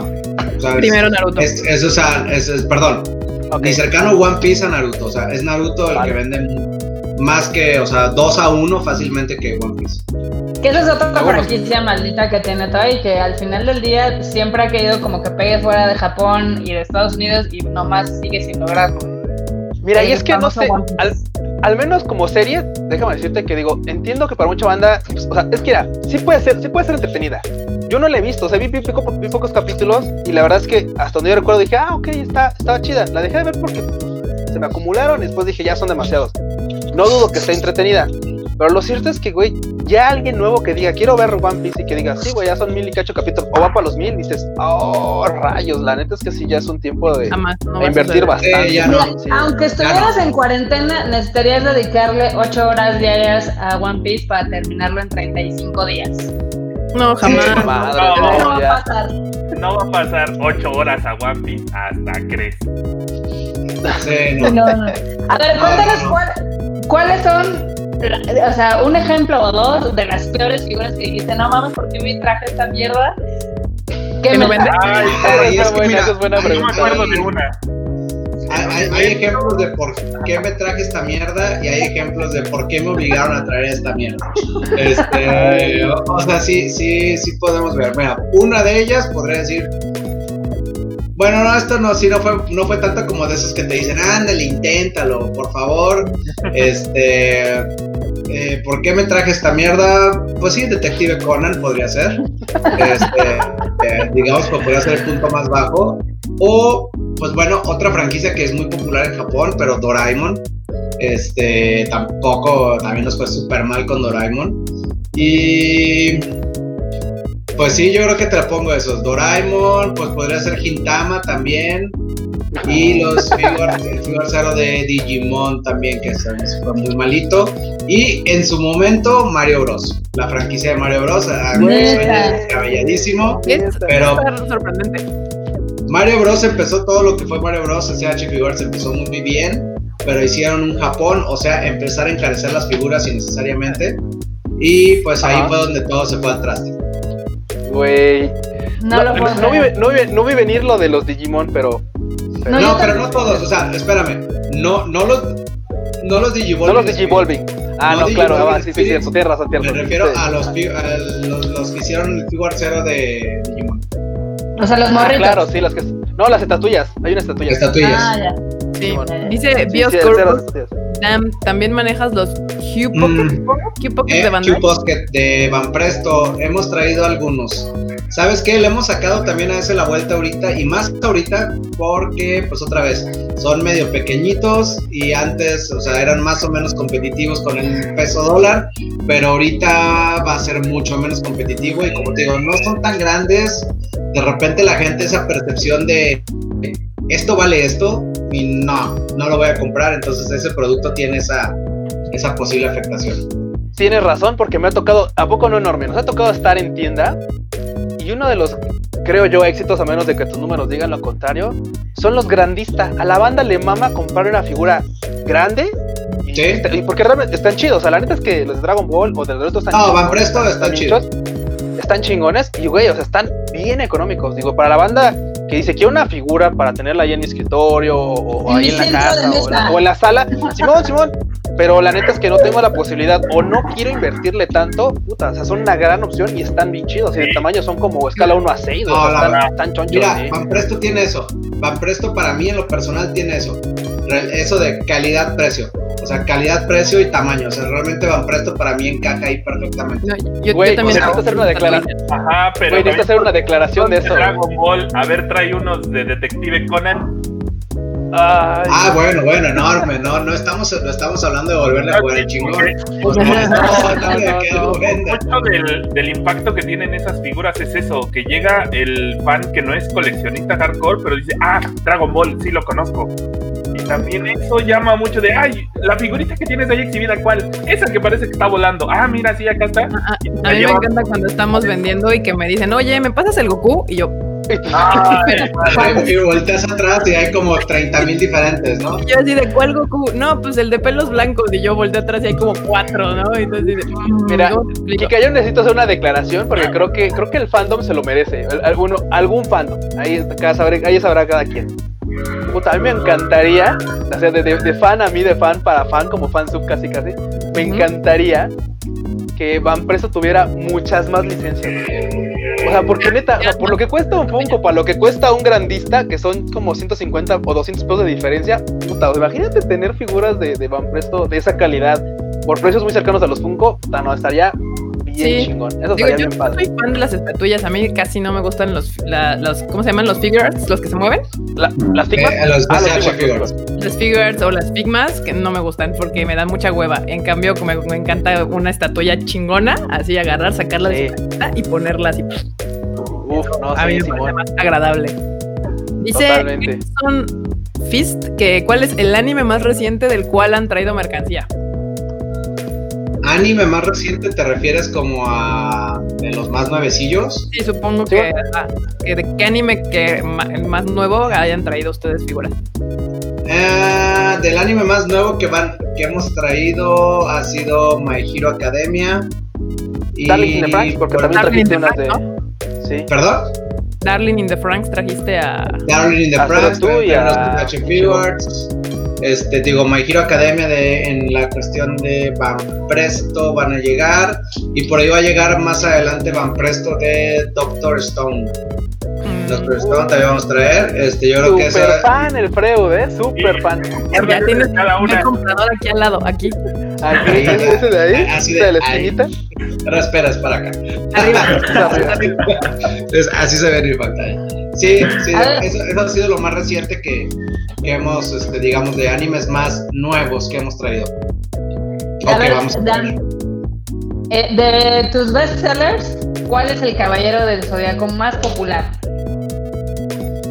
Caballero del Zodíaco más popular, pues mira, está Saga de Géminis, yo creo que está por ahí. Bueno, y algunos otros dorados por ahí que también han sido, pero yo creo que a Saga no me lo ha derrumbado nadie en cuestión de brutalidad. Y, este, y por ahí recientemente eh, Siegfried de Alpha, también que estuvo, estuvo buena la, la venta. En, en- digamos que a pesar de que fue uno de los inventarios más grandes que hemos traído, Siegfried de Alpha también, muy esperado. Órale. Yo juraría que hubiera sido alguno de los tradicionales de los de bronce o ya sabes. No, no, no, no, no, no. Aquí ya sabes, lo que rifa en general con la gente, o sea, que vende más que los de oro, los de oro. Los dorados, los ¿no? de oro. Sí. Qué loco. Dice Adriana Maldonado que sí has traído cosas de Sao. Sí, sí hemos traído cosas de Sao, de Van Presto, sobre todo. En algún momento, cuando todavía teníamos Good Milk Company, este, trajimos a Kirito y a Asuna Ah, sí, Figma. Este, trajimos esos dos, también les fue súper mal en ventas. Para este, y de Van Presto están ya. Hace como uno, hace como cuatro meses llegaba algo de, llegó una estatua de Asuna. Qué curioso, porque a nosotros en cine con Sao siempre nos va poca madre, pero pues en figuras parece que no igual. Creo que tengo, Pero, creo pero que es lo tengo que te digo, por el cual. ¿Mande? creo que tengo un motivo por el cual, y es que también estaba viendo el cintillo que está aquí abajo, y dice Funkos versus Nendroids versus Figmas. Yo le quitaría Figmas, las Figmas son horribles. Las Yo no Figmas, la verdad es que, No, Son horribles chidas, porque- unas chidas. bu- bueno, bueno, son chidas, bueno, hay unas chidas, pero pasan dos cosas. La primera es que, por ejemplo, yo también no soy muy fan de estar moviendo mis figuras. O sea, primero prefiero también estatuillas. Y la segunda es que las Figmas, dado que tienen que mantener una proporción a la figura original, o bueno, al personaje, se suelen ver súper chiquitas las figuras, o sea, súper pequeñas. Y las bases, o sea, tú ves la cajota así grandota y la figura es así, una madrecita. Cuando la sacas. Así, así es una madrecita de este tamaño. Güey, es como el cereal, la mitad es aire. Simón, Simón, y, y llega un punto en el que te sientes como estafado, así como, de, "Ah, por esto pagué. No, no, espérate, no, no, creo que mejor hubiera pedido una estatuilla. Porque tampoco son baratas. No. Tampoco son No. económicas. Incluso en Japón no son económicas. No, y las de Guzmán son, son carillas. Aquí te tienen una pregunta chida. ¿Qué, ¿Qué tal le fue al Eva Metal Beats, que según yo era carísimo fuck? No, no, chido, chido, chido. La verdad es que le fue, le fue bien. Le fue fue- bastante bien. Le fue tan bien que no tuvimos que empacarlos de regreso. Imagínate. De hecho. Los que quedaron ahí que se vendieron en el evento, en el último evento, en la mole, sí se fue, le fue bastante bien. Es que, ¿sabes qué? De repente hay cierto, digamos, cierto fandom. Este, por ejemplo, los de Massinger Z también siempre se vende súper bien todo lo que sea, bueno, casi todo lo que sea de Massinger Z y usualmente también es caro. Este, por ejemplo, pues con, con Eva también yo creo que ya el, el aficionado promedio a Eva ya estamos hablando de 25 años para arriba. Que eso es lo que te iba a decir con la cosa de, de Sword Art Online, que también este mucha de la gente que va al cine también es un poco más chica de edad y todavía no tienen a lo mejor la capacidad adquisitiva o no quieren gastar en eso. Entonces, a diferencia del, del ahorita ya el actual fan de Eva, o pues todavía que son más viejos, los de Massinger Z, y pues Caballero del Zodiaco y Dragon Ball, que somos un poquito más contemporáneos, pero... Güey, van, van a, rato van a, así, así como estamos, al rato van a decir, güey, si viste Evangelion y te mamó y compro figuras, eres población de riesgo. Así, al rato nos van a hacer ese meme, vas a ver. Es que cuando, rato Sí, sí, a cuando sí. dijo es que el fan de Evangelion es, de más, es como de 25 años, yo dije, uy, qué favor nos está haciendo. Ya me quitaron ah, como digo, seis. Sí. La verdad es que, que, que te digo, Evangelion, Evangelion sí les fue, le fue súper bien. O sea, a pesar de que te digo, a mí en lo personal lo volví a ver y no me gustó, pero para nada el anime. O sea, ya, ya recuerdo, perdón, Freud, perdón, perdón, pero recuerdo porque lo vi en los 90 y tenía algún recuerdo que dije, güey, esto, esto la neta no me gustó. Y lo volví a ver y volví a odiar más a Shinji y dije, qué hueva, qué hueva de morro. O sea, alguien ya sapelo, ya, madrazos. Este, no, no, de- definitivamente no. Evangelion no, no, no es para mí, aunque los mechas me gustan mucho. O sea, el diseño de, del mecha me gustó bastante y el, y el character design de los personajes también está chido. Este, pero, pero no, no, no es para mí, No, pero ya estamos hablando de gente ya un poquito más. De No, 25 y los años para de de- Meta. O sea, los chicos de Evangelion es Asuka y, y Rey, o sea, Shinji. Son las waifus. No existe. No, Los no, waifus nada. y los mechas. Shinji es de hueva, fin. Bueno, pero también Esperen, la, porque- la Asuka también es inmamable, o sea, también esa morra también es así de, ay, ya, se calla. Cálmate con, con. Ah, ya ven, ya ven. Eh, Cálmate con. Al final, ves. del día, a- al final del día los personajes de Evangelion se supone que son teenagers de 15, 16 años y están bien mecos y por eso De todo es 14. De Vean. 14 años. A ver, espérame, pero no, los no. caballeros del Zodiaco tenían 13 años y no eran tan inmamables, o sea, No güey, tenían- tenían- Mira, Era- eran güeyes que se iban a partir la madre, o sea, no, no estaban Pero ahí. es una telenovela, los caballeros del Zodiaco Carlos, telenovela. Carlos, o sea, neta, Cabello Wow, Zodiaco wow, es una novela. Es una novela. Es una se novela que tiene huevos, o sea, tiene Es una telenovela. Una vez diciendo, ay, no, no, no, voy a matar, teniendo pedos existenciales, o sea, no. O sea, Telenovela, esos güeyes llegaron, no se reventaron mames, en su no. madre y ya. Los Caballeros de Zodiaco es una genial obra de teatro, güey. O sea, ¿no has visto lo, lo expresivos y teatrales que los? No, sí, Es te es- voy a derrotar. Y no, Es un melodrama. Es un O sea, melodrama chillan- bastante bien llevado. fácil que morra de novela de Televisa, o sea, pero Sí. está bien. Güey, pero, pero también sangran como chillan y eso está chido porque hay, o sea, hay chingadazos, pero chingadazos. No era así como de, ah, ah, no manches, ya Shinji, le dio una cachetada a Shinji, güey, ya se fue al, al rincón. No, güey, o sea, acá a Shiryu le atraviesan el pecho con un brazo, le Sí, sacan los ojos es y el vato todavía se la rifa, o sea. Sí, Para lo no, estamos no, o sea, diciendo, o es sea, realmente cosas- tenía, se- tenía la mano clavada en el pecho y el güey no dejaba que ni la sacara, o sea, se la apretaba más Dios, que no Dios, se la Dios. sacara el corazón, para mocharle el brazo y todo, y acá, este, este, este cabrón no quiere ni siquiera, ay, no, no lo voy a matar, no le voy a disparar, y todo el maldito mundo depende de eso, o sea, güey, o sea, por favor, o sea, es ganas de matarlo, o sea, neta, ganas de matarlo. O sea, no, no, no, no, o sea, no, o sea, no. De, de, definitiva Evangelion no es para mí. O sea, está bien a quien le guste. Ok, para mí no. Lo vi dos veces ya y dije, no. No, Dije, no. caballeros. Va, vientos. Acá te preguntan que si vas a traer figuras de Kimetsu no Yaiba. De hecho, sí ya habías anunciado ahí en la última Sí, mole. ya, ya. Vamos a traer de eh, Van Presto y también de el Van Presto Reloaded en forma de lotería en Japón, que es Ichiban. Las de Ichiban Show. Este, Ah, los también, eh. Ajá, todo eso, todo lo que es este, que allá en Japón se venden por, en loterías nada más, que aquí nunca funcionaría en México porque, uff, no, No. me quiero, No, no, me no. quiero ni imaginar el día que nos atrevamos a una lotería por una figura. Bueno, Güey. ya lo hicimos por un exclusivo. no. ya lo hicimos por un exclusivo, pero bueno, este, Pero bueno, esa era una cosa especial, o sea. sí, son, son otras cosas, pero digamos para figuras regulares. Este, entonces sí, Güey, sí, van a ¿sabes, llegar. ¿sabes a qué me suena tu, ¿Sabes a qué me suena ese pedo de las loterías en Japón? ¿Qué? No sé si de ustedes de morros les tocó que en la tiendita de la colonia y tal había una señora, o en la papelería una señora que vendía chicles y quitaba el chicle y atrás había un número, güey. Sí. Así como de, ah, no, Claro. mira, me tocó, Ah, ah, me tocó un zape, güey. Ah, saxe, ¿no?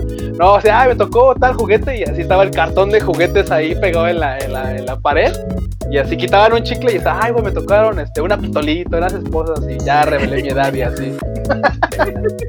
Ah, sí. Ah, Acá, nos sigamos. preguntan, acá nos preguntan de cuál es tu página para saber dónde comprar. Mm, No tenemos página, nosotros solo somos el distribuidor en México, pero te puedes meter a www.animexico-medioonline.com, sección donde comprar, y ahí está listado de toda la República, eh, tiendas físicas, tiendas online, donde puedes comprar los productos y pues todavía ahí estamos trabajando, porque he visto varias preguntillas ahí en el chat, estamos trabajando para volver a regresar el Tamashi Web México, ya sea en forma de fichas o en la misma página, pero pues ahí andamos en eso todavía. Bien, entonces. Muy bien, acá también dicen que, bueno, obviamente tú no nos vas a decir ese dato, pero dice que siempre han querido saber cuántas figuras de Saint Seiya son las que se distribuyen en México. Yo creo que son menos de las que crees. Pero es de las que crees. Bueno, la realidad de ese dato es que son las que los japoneses es en, en el mes que nos toque estén del humor de darnos, porque siempre hemos dicho que es una negociación. Ese lo, lo vamos a llamar el eterno forcejeo, como los Simpsons. O sea, es el, el qué mes la figura, porque de repente ellos te dicen, ah, y no sé, por darte un ejemplo que no es el, el ejemplo, pero para que lo vean, o sea, saga de Géminis y llegan los japoneses y dicen, eh, ese te vamos a dar cinco figuras porque no creemos que vaya a vender en México. Y tú, y tú, y así por dentro, dices, güey, es la figura que más va a vender en todo el maldito año, o sea, no, no, o sea, necesito miles. Ah, no, es que no, o sea, eso es el problema de todo el tiempo en Japón. De Japón, güey. Ah, sí, bueno. Pero, A ver, pues, pregunta para Laura dato que más traído cosas de Fairy Tail. Fairy Tail. No, Nada. nada. ¿Qué tal venden la Sailor Moon? Bien, bien, bien, la verdad. También, mira, tuvo, tuvo su auge. Tuvo su auge y luego también como que se cayeron las ventas un poco sin dejar de ser buena venta y mejor que Naruto antes de que nos estaban en ese debate también. Este, eh, entonces, este, o sea, tuvo su auge, pero la verdad es que el, el fandom de Sailor Moon también, este, ya también, voy a decirlo, son de 25 para arriba.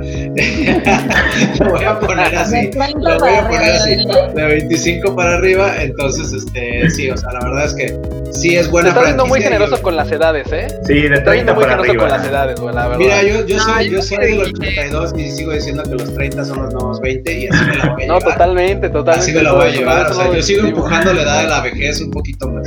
Ah, entonces, entonces sí. Porque has visto, has visto lo que venden ahora de Sailor Moon en, el- en Japón, por ejemplo, venden puras cosas para doña. Sí, ¿Saben cuál Sí, es su sí, sí. mercado al final del día? O sea, de esa hecho. es la realidad. O sea, digamos que sí, para los fans nuevos del anime obviamente está Kimetsu no Yaiba, está My Hero Academia, pero en Japón saben perfectamente que las doñitas eh, son las que van a comprar este, ya sabes, La la, cartera de Sailor Moon, la loción, Sí, la los bolsa. la bolsa, sí, sí, sí, o sea. La También, lencería, ¿cómo no? O sea, él Sí, sabe o sea, su tiene, tiene su target, tiene su target. Digamos que. Y, y, ¿sabes qué? Y curiosamente te voy a decir una cosa. O sea, lo que hemos visto, o sea, el fan más, digamos, más intenso en cuestión de Sailor Moon, al menos en México, no es mujer, sino son los hombres. Sí, de hecho. Fuertes es el fan más intenso. No, los, no que se, los que se quejan más a veces de las figuras o que si la estatua no está bien o, o esto no, no, no es el público femenino sino masculino. He tenido Lo muchas cual- conversaciones con güeyes que a la- a- cuando hablamos de Sailor Moon me dicen, no, pues es que yo estaba, o sea, yo me sentaba a ver Sailor Moon o con mi hermana o, o le prendía y, y la veía como a escondidas para que mi papá no, porque me molestaban y decían, ay, es que esa, esa caricatura es para niñas, pero yo estaba súper divertido. a ver, les digo, Mira, y te voy a decir, te voy a decir una cosa, recientemente, porque fue hace como un año, hace como un año realmente dije, porque no me acordaba bien, dije, ay, o sea, porque no es lo mío Sailor Moon, está claro. Este, dije, me voy a poner a ver realmente otra vez el final de Sailor Moon para ver, para ver qué termina. Otra vez, quizá me voy a ganar más haters, pero está pendejísimo también, o sea, Güey. o sea, también Sí, está sí, sí, sí malísimo, está. o sea, es malísimo Sailor Moon, ya tiro. O sea, los diálogos, o sea, no sé si las traducciones también aquí, pero los diálogos, todo, o sea, todo, todo, o sea, o sea, está de, o sea, lo vi y te lo juro que me sacaban los ojos, dije, güey. Dije, no, o sea, ya me acordé por qué no lo vi, o sea, dije, ya me acordé por qué no lo vi. Pero bueno, digo, al final cada quien le gusta lo que le gusta. A lo mejor va, va a, ver, va a salir ahí en el chat y que diga que yo, yo soy muy fan, Saint Seiya, me diga, está pendejísimo Saint Seiya. Está bien, es válido, es tu opinión. No, acá estamos haciendo más que es un melodrama. Sailor Moon ese, sería así, Sailor Moon ese. Super S, Esa, ¿no? Es mi favorita. Mi favorita es Sailor Moon. Todas las Outers, donde están las Outers es la mejor. Sí. O sea, porque quitan un poco a Usagi de, de, de, de La- la- las primas, ¿dónde están ¿Eh? las primas? Entonces, Sí, las primas. y En ¿Eran Estados- primas o y amigas? los primos, güey. No, aquí en México sí fueron novias. En Estados Unidos las hicieron primas, lo cual se me hace creepy todavía. Es que ya están en el norte, están muy cerca de Monterrey, o sea, están en el norte, sí, güey. ¿Cómo está Carlos- básica? Pero eso lo hicieron por mercadotecnia. O sea, sabían que allá si le decían primas, puta, iba a ser así. La... No, es que en Estados Unidos sí le sacan, porque también con Card Captor Sakura hicieron un manejo parecido. Pues bueno, Ah, con esta- que- que- que- sí, que sí. Sakura, toda la, toda la censura que le pusieron a. Porque si están más rudos, o sea, realmente es que si te, te vas para atrás, o sea, en Estados Unidos, o sea, no- y lo platicábamos en el podcast del miércoles con Mencos y con Chalo, o sea, realmente es que entraban tus papás y tú veías al Shiru mochándole un brazo al Shura, o el cabrón sacándose los ojos para madrearse un güey, y la realidad es que tus papás así lo pasaban y decían, "Güey, no está loco, o sea, ¿qué onda, no? Pues, pero, pero, Pero se pero- te dejaban. O sea, los gringos, los gringos se escandalizan durísimo y las asociaciones religiosas son peores que aquí. Y, y la verdad es que se hacen movilizaciones. ¿Qué pasó con One Piece en Estados Unidos? O sea, lo mutilaron y así llegó a México. Y pues ya saben, desde que fumaba un personaje lo quitaron, en Saint Seiya, o la sangre púrpura, o ese tipo de cosas. Realmente es que los gringos sí son, sí están muchísimo más duros. O sea, o sea, realmente, quizá en México ya también se pusieron un poco más estrictos, pero si ya cuando nos vamos a los animes de los 80s, 90s, de lo que llegó aquí, pues ya sabes, este, desde Massinger Z o Macros. O sea, yo vi Macros y tenía 7 años. Y, y en Macros que desmadran todo un planeta desde el espacio, o sea, realmente sacan y desmadran todo el planeta desde el espacio. Y hay una escena donde se ve como un güey agarra una niña y los arrasa a rayos Sí, láser sí, y los hace en pedazos. Y, y, o sea, y tenía siete años, o sea, y teníamos siete años, pero Que, los gringos no pueden hacer eso. Un rumor, escuché que en ese entonces, como le estaba pegando muy cabrón a Televisa y a TV Azteca esta onda del anime, eh, estaban dispuestos a pagar las multas. Tal vez, tal vez, tal vez, y a, y a- y a curtir a toda una generación, porque pues, Lo cual se agradece. Ya, nos hicimos un poco más duros. Honestamente, yo, yo creo que en cuestión de contenidos ha habido lo que considero que es la pusificación de la sociedad, que es después de los 70s, obviamente los 80s, los 90s, y cada vez las cosas son un poquito más pusilánimes, ya sea en cine, en caricaturas, etc. Pero a mí lo que siempre me ha dado curiosidad es que, por ejemplo, los papás, pues sí, veían perfectamente que madraban gente y los partían a la mitad con cabello del zodiaco, pero se escandalizaban con Ranma, con Claro. obviamente Sailor Uranus y Neptune. Güey, con- es que eso, eso, eso es muy fácil de eso es muy fácil de deducir. Incluso lleva conceptos y a homofobia y a ese tipo de Sí. Exactamente. O sea, era mucho más fácil y siempre es más fácil aceptar la violencia que hacer- que- claro. que la homosexualidad, o sea, realmente es que creo que va más por ahí, ¿no? Cuestiones de homofobia, porque digo, también está el meme que ya lo, lo habíamos comentado en el otro podcast que, que decíamos, lo que, lo que mis papás veían cuando entraban al cuarto y yo estaba viendo Caballeros del Zodíaco, ¿no? Entonces decía, lo que mi papá ve y era la escena de la casa de Libra del, del Sean abrazado del luego, ¿no? O sea, lo que mi mamá ve cuando entra al cuarto y el cabrón mochándose el brazo y sacándose los ojos a mi jefa, y lo Güey, que yo veo y tú veías una historia chida de perfectos. amistad, ¿no? O sea, Güey, es que parte del timing era perfecto, era así, claro, güey. Cuando entra tu jefa, ve así de no, el Shiryu así de, ah, es que Shaka, no, y así, ahora sí ya no veo nada, ahora sí vente, ¿no? Así dices, güey, ¿qué? Y cuando, y luego exactamente, y luego es así de, y cuando entra tu jefe, así de, no, mi hijo está viendo cabello zodiaco, ah, qué jotos están esos dos vatos abrazándose. No, no se podían invertir las cosas, era, hubiera sido mucho más fácil sobrellevar esto del anime. Por eso Sailor Moon era un problema, porque tus papás entraban y te veían en el momento en el que pasaba la transformación. Sí, pero te digo, eso, eso te digo, yo, creo que, yo creo que fue yendo, ¿no? Con el paso de los tiempos y rompiendo paradigmas, porque eso es realmente lo que empezó a hacer muchas cosas del anime, o sea, romper paradigmas, o sea, ya estamos viendo Sailor Moon, donde había, voy a ponerlo con las comillas aquí, primas, o Ranma, que pues se hacía hombre y luego era mujer y toda esta onda, y, y como lo dice, por ejemplo, hay un comentario, todos nosotros yo creo que la vimos sin problemas. O sea, yo veía, a mí la verdad, nunca me conflictó el hecho de que Ranma se hiciera hombre o se hiciera mujer. O sea, realmente se me hacía cagado y se me hacía cagado las situaciones en las que se ponían. Pero pues tal vez los papás, los papás, este, pues, no sé. O sea, es que también cambian las generaciones, ¿no?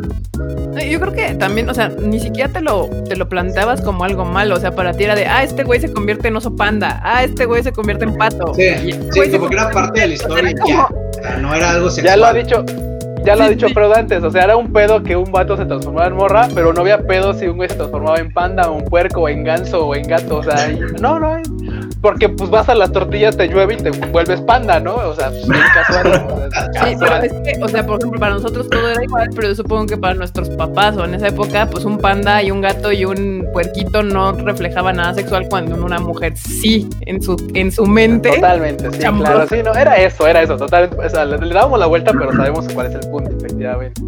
Sí, Sí. y tú lo veías normal, así de, ah, pues es que yo nunca me lo conflictó, nunca me causó conflicto. No, O sea, yo se convirtió en mujer y en mi cabeza jamás pasó ningún tipo de duda de ese tipo. Es como lo que, lo que platicábamos el otro día también, que decíamos, creo que hay más mame de lo de la casa de Libra actualmente que lo que hubo, un, que lo que hubo en es su un tiempo. meme y un que lo que hubo dicho. en su tiempo cuando lo vimos. Realmente es que todos lo vimos y dijimos, ah, Ah, Bueno, sí. así, entonces así de, ay, güey. Bueno, siguiente caso. Ya, se acabó. Ya. Pero hoy hay más mame en la, de la casa de Libra que lo que hubo an- anteriormente, o sea, en su momento. Güey, tanto que es un dicho así de lo que pasa en la casa de Libra. Ándale, Sí, ándale. Oye, Marmota, es- es- ahí si un día abres un antro, güey, le vas a, le vas a poner la casa de Libra, güey. La casa de Libra. Uno, Ándale, uno estaría de esos, uno de esos con ganas de ambiente. Simón. Gran nombre, gran nombre. A mí me da mucha risa porque efectivamente, este, pues sí estaba todo ese tema de lo de Ranma, que aparte era muy cagado porque Ranma sí era un personaje extremadamente reprimido sexualmente y emocionalmente y demás. Y los papás se escandalizaban bien cabrón, ¿no? Pero también he visto que mucha, mucha banda, ahora sí que chicos gays, literal se vieron súper motivados a ponerse mamadísimos por Saint Seiya o por Dragon Ball. Podría ser, sí. Hay de todo en la viña del señor. Hay de todo, efectivamente. Hay de todo, hay de todo, hay de todo. O sea, te digo, y Dragon Ball es tema aparte, o sea, es todo otro tema. Porque también ya sabes cómo. Yo creo que Dragon Ball también tuvo un escándalo también por las madrizas que se ponían, y también que había un montón de sangrerío. Y, y, y Dragon Ball sin ser tan salvaje como lo fue Saint Seiya. Sí. O sea, realmente es que Sí, Dragon totalmente. Ball no estaba tan salvaje. Digo, yo Pues, me acuerdo eh. que ahorita hacen mucho problema por cuando Goku de chiquito le agarra las boobs a, a Bulma, o creo que le levanta la falda, o no sé qué. Eso yo me acuerdo que. Y la toca también. Ajá. Sí, Sí, sí, llega la toca, pero, pero es que te digo, en el, en el contexto de mucha gente eso es escandalizarse, pero realmente ya cuando lo ves, pues como lo, como lo estaba viendo Goku, o sea, es que dices, "Güey, Goku era un niño que vivió solo, aislado, y que no había visto una niña, no sabía lo que era, y de hecho, si tú lo ves desde, creo que en la serie ya no pasa, pero en el manga sí pasa que después de que llega y le echa unas palmaditas ahí a Bulma en la noche y que se sorprende y que le dice, güey, o sea, ¿por qué tú no tienes nada aquí abajo?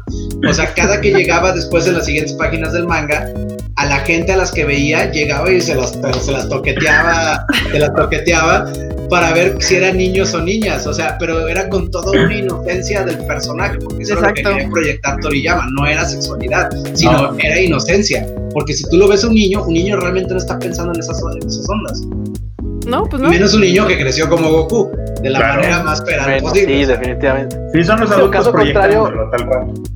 Sí, caso contrario que sí, claro, querían ver, ver, ver por el lado del fanservice, estaba con el maestro Roshi, que él sí aplicaba Ajá. ese tipo de Ah, pero, sí, era, pero claro, pero, extremo. pero era el guiño, pero era el guiño del fanservice comparado con la inocencia de Goku, pero son dos temas ahí que...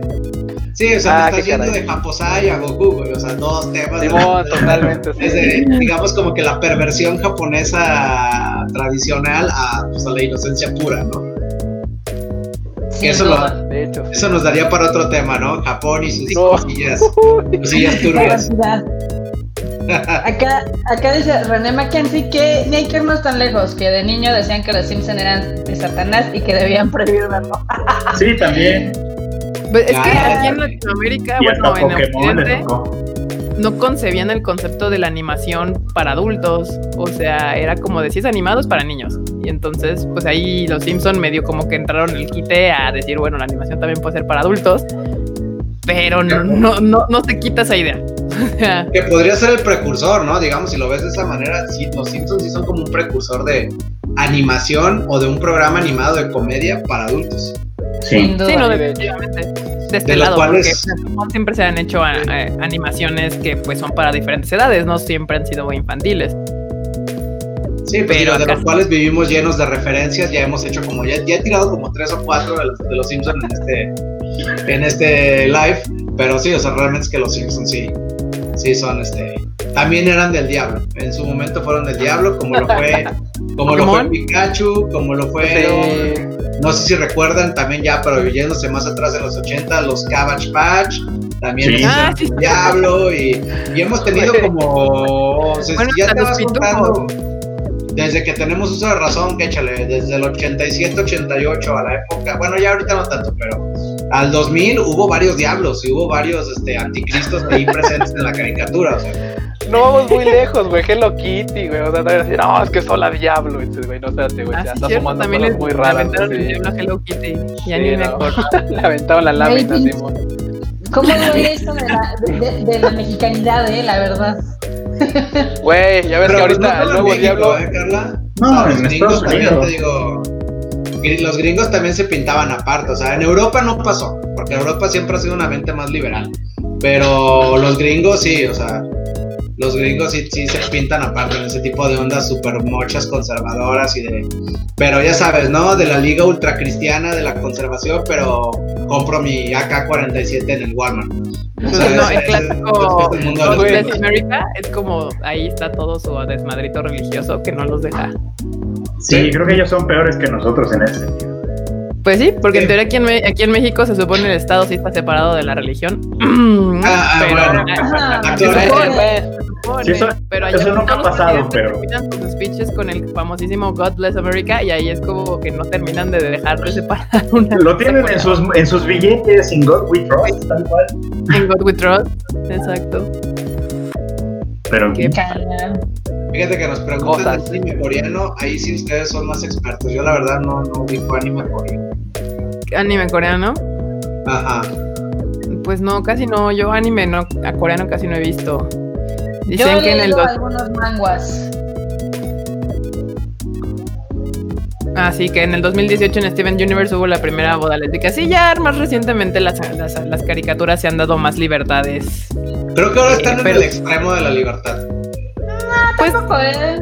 O sea, más bien, no, o sea, a, a mí al revés ni siquiera me sorprende porque, o sea, eso ya ha pasado. O sea, ya ha habido parejas O sea, lésbicas o Pero gays en ¿no te parece que ahora estamos en el otro extremo? Antes donde trataban de censurarlo todo y ahora donde todo tiene que ser a huevo de esta manera, o sea, si no, o sea, lo voy a decir así tal cual, si no es, si no es gay está mal, si no era negro está mal, si no lo hicieron la pelirroja, o sea, o sea, ya si no está de esta manera está mal, o tienen que incluir algo porque ya entonces ya está mal. Entonces ya creo que ya llegamos incluso hasta el otro extremo donde ya mucha gente, yo me incluyo, dices, ya, o sea, no era necesario hacer eso. Ah, O sea, ya olvídate como está y ya, o sea, no pasa nada. ya, No, no ya sé, ya sé a qué punto quieres llegar, sí. No tengo el contexto, pero hubo hace un par de meses algo de Marvel y DC, donde en una de las sagas de Marvel hicieron inclusión a todos, a un negro, un gay, un trans, no sé qué, y a la gente le cagó. ¿Qué hizo DC? Hizo un Batman tiranosaurio. Cuando todo falle, haz tu Batman tiranosaurio. Sí, ya no hay problema. sí, es cierto. Pues es que, es que lo que te digo, llegamos al otro extremo donde ¿qué sigue? Va a tener que ser trans, negro, vegano y casi casi libre de gluten para que sea bien aceptado, bien visto. O sea, no, sí, sí, sí, sí, no tienes totalmente. que, o sea, simplemente crea nuevas historias y, usa los personajes que están, o sea, no tienes que hacer todo de esta manera. En lo personal, digo, pues punto de vista personal. Pues yo, yo más bien lo que creo es lo que mucha gente le ha estado molestando es transformar personajes que ya existen y Exacto. hacerlos gays o hacerlos negros o hacerlos trans. eh, mejor, o sea, lo que mucha gente ha hecho es pues crea esos personajes, o sea, gen- Exacto. genera nuevos personajes, nuevas caricaturas y nuevas cosas ya con esos personajes. O sea, no agarres a, no sé, a Superman y hazlo mujer, transgénero, no negro. agarres, a, no Bueno. agarres a L de Death Note y lo hagas negro. negro, güey, o sea, exacto. No. Bueno, bueno, bueno. O No sea, también hay que recordar, hay que recordar que en los cómics de Superman había una kriptonita que era rosa y lo hacía gay. Entonces está perfectamente justificado el hacer un Superman gay. Ah, además hay ejemplos Bueno, lo de exitosos. Superman. Hay ejemplos exitosos como Spider-Verse, ¿no? O sea, que Claro. sí, también. donde sí, Sí, puedes Pero, hacerlo. o sea, Pero mira, ¿sabes en qué? Yo sí voy a entrar ahí, eso, eso a mí, a mí en lo personal, a mí me caga, eso de, de que haga, de que, de que nunca hay una línea de cómic derecha y donde Ah. hay un principio y va a haber un fin, sino que hay como de ahí, se abren como 30 mil universos y cosas paralelas. Te voy a decir porque, no digo que esté gacho las historias que hayan sacado, sino que a mí me caga porque me pierdo. O sea, Sí. me pierdo y me es muy difícil todas. güey, me Sí, no, yo estoy de acuerdo con eso, yo estoy de acuerdo. Yo por eso no sigo cómics, no me interesa estar al tanto de tanta es mi mismo problema. O sea, yo es, es como, es demasiadas como One cosas. Piece para mí. O sea, es un mundo que digo, ya me da hueva. O sea, es así como yo conozco un Spider-Man y luego me dicen, pero es que hay Spider-Man verse no sé qué, y luego murió, pero revivió, pero ahora hay otro Spider-Man, y luego hay otro Spider-Man, y hay Y uno luego no hay sé un. Spider-Man puerco. Y es que el Ah. universo 35C y no sé qué, Sí. bueno, ya. Ese, ese es mi problema, te digo, mi problema viene ahí porque 137. yo me pierdo. O sea, Pero bueno, sí me supongo que así como nosotros somos ñoños otacos y que le sabemos a este desmadre otaco de todo lo que ahí fue y vino y adiós, eh, pues así son los de cómics. Igual y ellos como empezaron desde morritos y les encanta y están leyendo cómics toda su vida, para ellos es súper fácil. Yo ahorita digo, no, voy a poner a leer ahorita cómics de, para ponerme al corriente Pero- de no sé cuántos años de cómics han existido en la vida. Y también de este lado hay historias, ¿eh? O sea, también de este lado, por ejemplo, está la de Haruhi, que las novelas salieron así como todas disparatadas. También salió, por ejemplo, las novelas de Inicio Isin, que fue de este de Monogatari Series. De También hay un chingo Monogatari. que tantas revueltas y también, o sea, Ah, pero- hay- pero son- también hay. Pero son También hay- ejemplos nomás, no es la generalidad. Sí, va, es, es, Sí, no, en los cómics todos los personajes son como 40 ya y hay líneas Ajá, de tiempo que cortan, renacen, terminan y es como de, güey, o sea, Que ahí lo gracioso es cómo los gringos no tienen una mentalidad más flexible cuando los cómics, que son de los productos más populares, pues tienen ya esta característica inherente de que se van reseteando, se van modificando, se van mutando, van cambiando cada X tiempo. Es algo que llama la atención. Aquí comenta Gabriel Rodríguez que está bien, pero cuando está planeado, así no cuando lo forzan.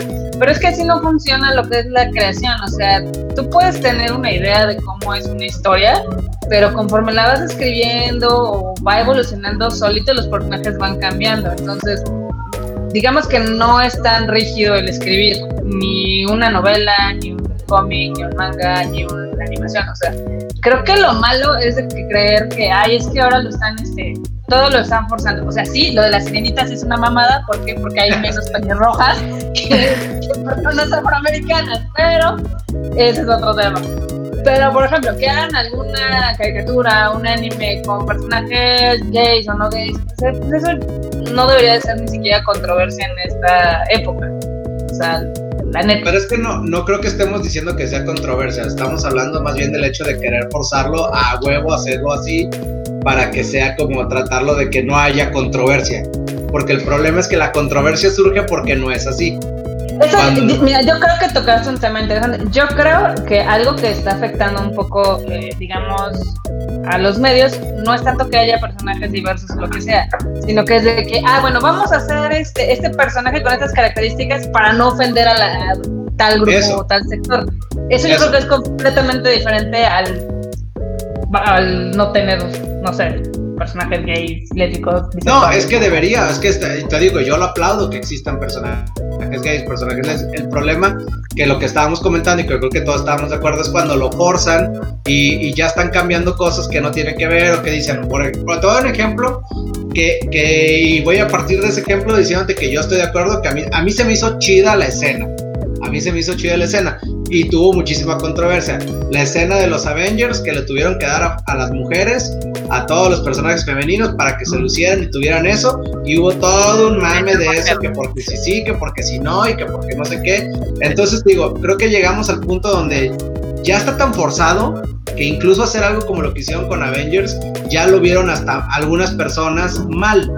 Digo, a pesar de que yo creo que si no hubiéramos estado, no estaríamos en esta situación, mucha gente hubiera visto la escena y lo hubiera disfrutado como algo que, que era lo que tenías que hacerlo, disfrutarlo, porque los hombres tuvieron su escena y, las mujeres pues van a tener también este, su escena, ¿no? A lo mejor aquí, bueno, hay superhéroes, hay cosas, gente que metieron ahí que yo digo, güey, ¿por qué metieron a esta persona? O sea, Pepper Potts, o sea, pero, o sea, pero te digo, hay otros superhéroes ahí muy chidos femeninos que, que debían tener su escena, ¿no? O sea, esto es la, ese es eso, pero digo, a lo mejor llegamos a un punto donde está tan forzado que incluso este tipo de cosas ya generan la controversia. También es hecho de que en Estados, ¿no? en, en Estados Unidos hay mucho niño rata y hombre adulto rata. Libera- Pero no solo allá, ¿eh? No solo allá. Bueno, y estaban Ah, predispuestos. Porque, o sea, para cuando llegaron a esa escena de Avengers ya estaban predispuestos por todo el pedo con Captain Marvel, ¿no? de O sea, hecho, ya, ya estaban predispuestos a ir a tirarle a eso en específico. O sea, cualquier cosa Claro, donde Captain pero- Marvel y su compañía hicieran algo, ya iba a ir. Sí, Sí, que, que sabes que lamentablemente ahí también la Brie Larson no ayudó nadita. O sea, la morra no ayudó nadita, o sea, tampoco ayudó a- al caso, ¿no? Este, no ayudó, al, no ayudó al tema y luego pues todavía la gente te digo, es que a veces dice, ¿no? El perro es bravo y vas y le pateas la red. Es exactamente lo que hizo con, para que todas se puedan sobrevivir en ese momento. Sí. Sí, a mí me cae sí. bien por eso, la neta, ¿eh? La neta, yo No, sí. yo, bueno, yo no que tengo la tema con ella, ¿eh? O sea, yo no tengo tema con ella. Qué bueno que los, que los pateen. Pero sí, sí creo que. Si no Ah, tengo tema cosa, con ella, sí se ve medio inmamable la morra en ciertas cosas, pero eh, digo, tampoco es que sea mi amiga y voy a salir con ella este, cada fin de semana y la tenga que aguantar, ¿no? Oye, O vamos sea, por una chela.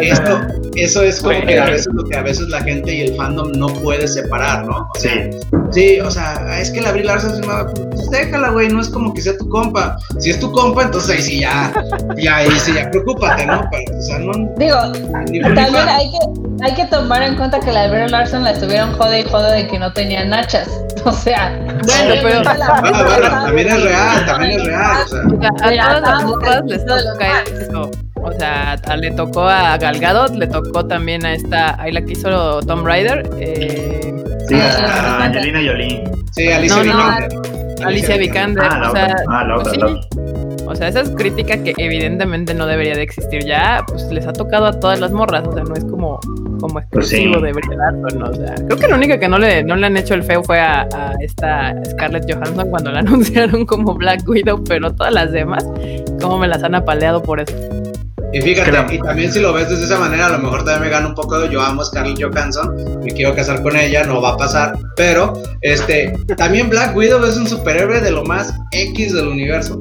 O sea, También, sí, así como sí, que- sí, Y, y tiene un mame espectacular del universo Marvel, pero también ese, el Hawkeye, su- superhéroes de lo más X, o sea, en lo personal, pues, lo personal, o sea, yo, yo sí soy más partidario de los Supermanes o güeyes que realmente o, De o los Thor, super Thor, o sea, superhéroes. o sea, Sí, de- o sea, por ejemplo, algo, algo que, por ejemplo, a mí no me gustó de lo de Avengers, del universo de, de- de Marvel, es que había demasiado mame del protagonismo de Iron Man. Y entiendo, y entiendo la popularidad de Robert Downey Jr., pero ya como superhéroe tú dices, güey, o sea, o sea, tienes a Thor, tienes al Hulk que lo desmadrarían en segundos este güey, y sin embargo Iron Man tiene que ser el, el- el salvador de todo y estaba todo centrado en Iron Man. es que es, es su Batman, güey. Es el vato que varo, güey, es inteligente, puta, y hizo su pinche desmadre, güey. O sea, y aparte, mucho de este pedo fue por la popularidad de, de- del actor, güey. O sea, que a final Sí. de cuentas enganchó con la gente y dijeron, bueno, vámonos sobre esta línea de este cabrón porque, güey, o sea, su película rompió récords, o sea, y, y No, y eso que, les y gustó, que le puta, queda el personaje chingón, ¿eh? Le queda No, totalmente, sí, sí, personaje, sí, o sea, sí, la sí, verdad le es que queda- es- Está calcado Bien. ese güey, sí. No, Iron Bien, Man es el. Iron Man es el pinche sueño americano personificado, o sea, por eso es que les gusta tanto la mamá. O sea, es es más inteligente que todos, es millonario, tiene Es, a la morra chida, cool, tiene carisma, es sarcástico, es lo que dirían ah, unapologetic. Entonces es, Es que como justo todo eso, que o sea, es como de el güey sin poderes es el más chingón, entonces es, es el efecto japonés Ese es de- Te digo, es el Batman, güey, es el pinche Batman. Es Batman. Es Batman, Es ah, Batman de. Marvel, güey. Es el Batman, de, Marvel. de Marvel. Y lo voy Sí, a sí, decir, Superman debería destrozar a Batman en, me- en un nanosegundo, o sea, Batman no tiene ni la menor posibilidad de ganarle. Y sin embargo hay una película donde lo madrió. Entonces, o sea... Como te digo, eso es, Sí. es, es- digo, es cosa ya de, ya, ya de universos, o sea, pero te digo, realmente yo creo que había superhéroes más explotables ahí en eso que, que el Iron Man, o bueno, o que, Black, o que Black Widow, por decirte. Todavía a Iron Man le doy más, unos escalafones muchísimo más arriba que, que a Black Widow. Pero justamente ese es el problema con las películas o los live actions, que muchas veces si el, el actor es, tiene cierto nivel de popularidad o conecta con la gente, pues a- de cierta manera forza a, a los escritores a darles más protagonismo Sí. que igual en Sí, una, que les- en una animada no la Black tendrían. Panther. Black Panther. Ay, Black Panther sí me gustó mucho, la A verdad. mí sí me gustó la película, pero también así como que, ah, también. Entonces, Era sí como la película chida, de también. vamos a hacer inclusivo todo el pedo, ¿no? No, pero Estaba también chida, es- pero- otra vez, yo no soy muy fan de cómics, pero también son de estos, otros de esos que a mí en lo personal como superhéroes los veo y digo, meh. O sea, no eres Thor, güey. O sea, no eres Thor. O sea, Thor tiene. O sea, sí, es que a ver, ya vimos que a Carlos le gusta Thor. Thor es el Sí, o sea, le gustan, le gustan héroes y le gustan super, o sea, le gustan super. No, no, héroes o sea, y güeyes como que de realmente medio, van a justificar "Ay, es que el- este güey como que superpoder, ¿no? medio o que medio vuela o que medio no, güey, o sea, si Sí, le gustan con mamados, poderes le gustan sobrenaturales. Sí. Sí, No, no, güey, no, o sea, o sea, superhéroes. A, a Hulk- Carlos le Hulk- gusta Hulk no vuela, güey. Hulk no vuela, pues es un gladiador, o sea, es como el enorme, es como el enorme, pero, en versión Sí, sí, sí, sí. ya, ya, ya un poquito más en forma. A ver, ¿es el último Thor? Soy yo. Violencia. Así de- Ok, es que, El güey, es que último Thor, ya. Te lo voy a poner así, güey, bien sencillo. Es que este, este Thor es de un de otro multiverso, güey. Entonces, es el multiverso, en el que, es el multiverso en el que se volvió este de la industria del anime, por eso Ay, Otro se pedo. el pelo de morado pedo, y sí. toda esa onda, ¿verdad? Sí, sí, sí. O sea, Oh, es sí, el, Thor, no. el, el Thor en anime. Ya- ¿Te acuerdas Sí, de los animes que Thor. sacaron? Los animes que sacaron de Marvel, ah, pues así. Ah, de veras, también. Justo Ay, eso. banda. Qué No te creas enorme, te queremos. Te queremos. ¿Y nunca te llamó la atención traerte los Avengers de Nendo? Ya ves que en Android trae, tiene, tiene, pues de los Avengers, sacaron Spider-Man, Sí, sacaron Thor. pero pues, te digo, es el mismo tema, el mismo tema en Android. Realmente es que el descuento era tan malo que, o sea, pues ahora sí que, que no, no, no, pues ya, es que te digo, ya lo, ya con Goods My Company sí hicimos punto y aparte por la cuestión de que no somos competitivos. Y sobre todo creo que los de Marvel sí eran más caritos por cuestión de que la licencia de Marvel cuesta más. Y pues eso hace que los, pues, digamos que te los vendan más caros. Y sabes qué, yo la neta es que ahí sí opino que.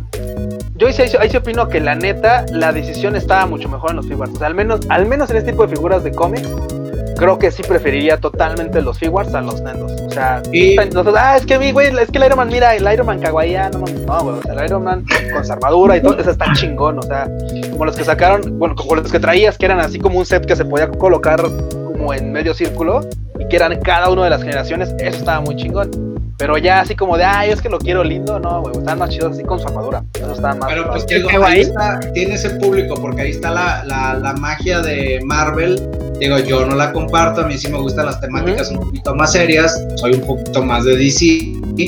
Este, pero digamos que la magia de Marvel es que ese tipo de personajes así como tú dices Kawaii y todo eso, o de Iron Man, es que hizo, hizo magia que, que, que, a, que a mi hermana, a mis hermanas, que son más grandes que yo, se les hiciera chido Iron Man y esas cosas cuando yo recuerdo Ah, cool. perfectamente que me criticaban por leer cómics y ahora resulta que era chido, ¿no? ¿no? O sea, tuvieron esa magia, tuvieron esa magia que, que o sea, o sea, que realmente este, le llegaron a todo el público. Con bromitas, con escenillas y Sí. acá. Sí, O güey, sea, sí, tuvieron sí, esa sí. magia de realmente hacer una franquicia que, que, que le expandió y gente que en su vida sabía de cómics o decía que era para pendejos o ñoños o lo que tú quieras o que tampoco sabían quién demonios era Stan Lee y ahora Stan Lee es Dios para toda la gente. O sea, Sí, güey, ahora ya todo el mundo es gracias a así de, eso, o no, sea, sí, a esa huevo. es la magia que tuvo. Tuvo esa magia, tuvieron, la supieron hacer. Antes de Marvel, antes de las películas de Marvel, así era de, ah, es que eres friki. Ahora sí, ah, soy friki, güey. Ahora soy geek. Y dices, Soy geek. Ajá. Y dices así Te de, volviste del ñoño, te volviste del ñoño cachazapes a, a geek. O sea, hiciste, Ajá. como tu- hiciste la, la, la digivolución. a- a Y geek. evolucionamos todos. Ajá, Gracias, güey, Marvel. O sea, geek y ya. O sea, Ahora nos falta hacer lo mismo con el otaku, porque todavía si dices otaku, te falta el de, ay, eres otaku. nah, ahí, No ahí te banda, ahí banda. Bueno, ya bueno, no, ya no. bueno, no me bañé, pero es que estamos en cuarentena.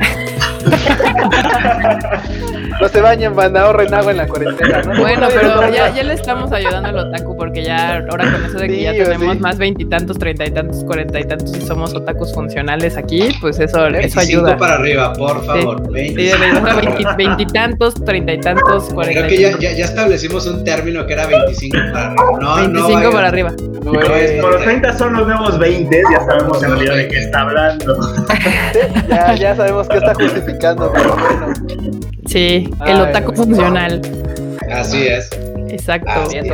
Pero bueno, bandita, yo creo que ya se nos acabó el tiempo. De hecho, ya nos pasamos, pero es que se estaba poniendo buena la Ah, plática aquí chido, de sí. Avengers y todo este asunto. Friki funcional, exacto. Somos aquí puro otaku limpio y perfumado.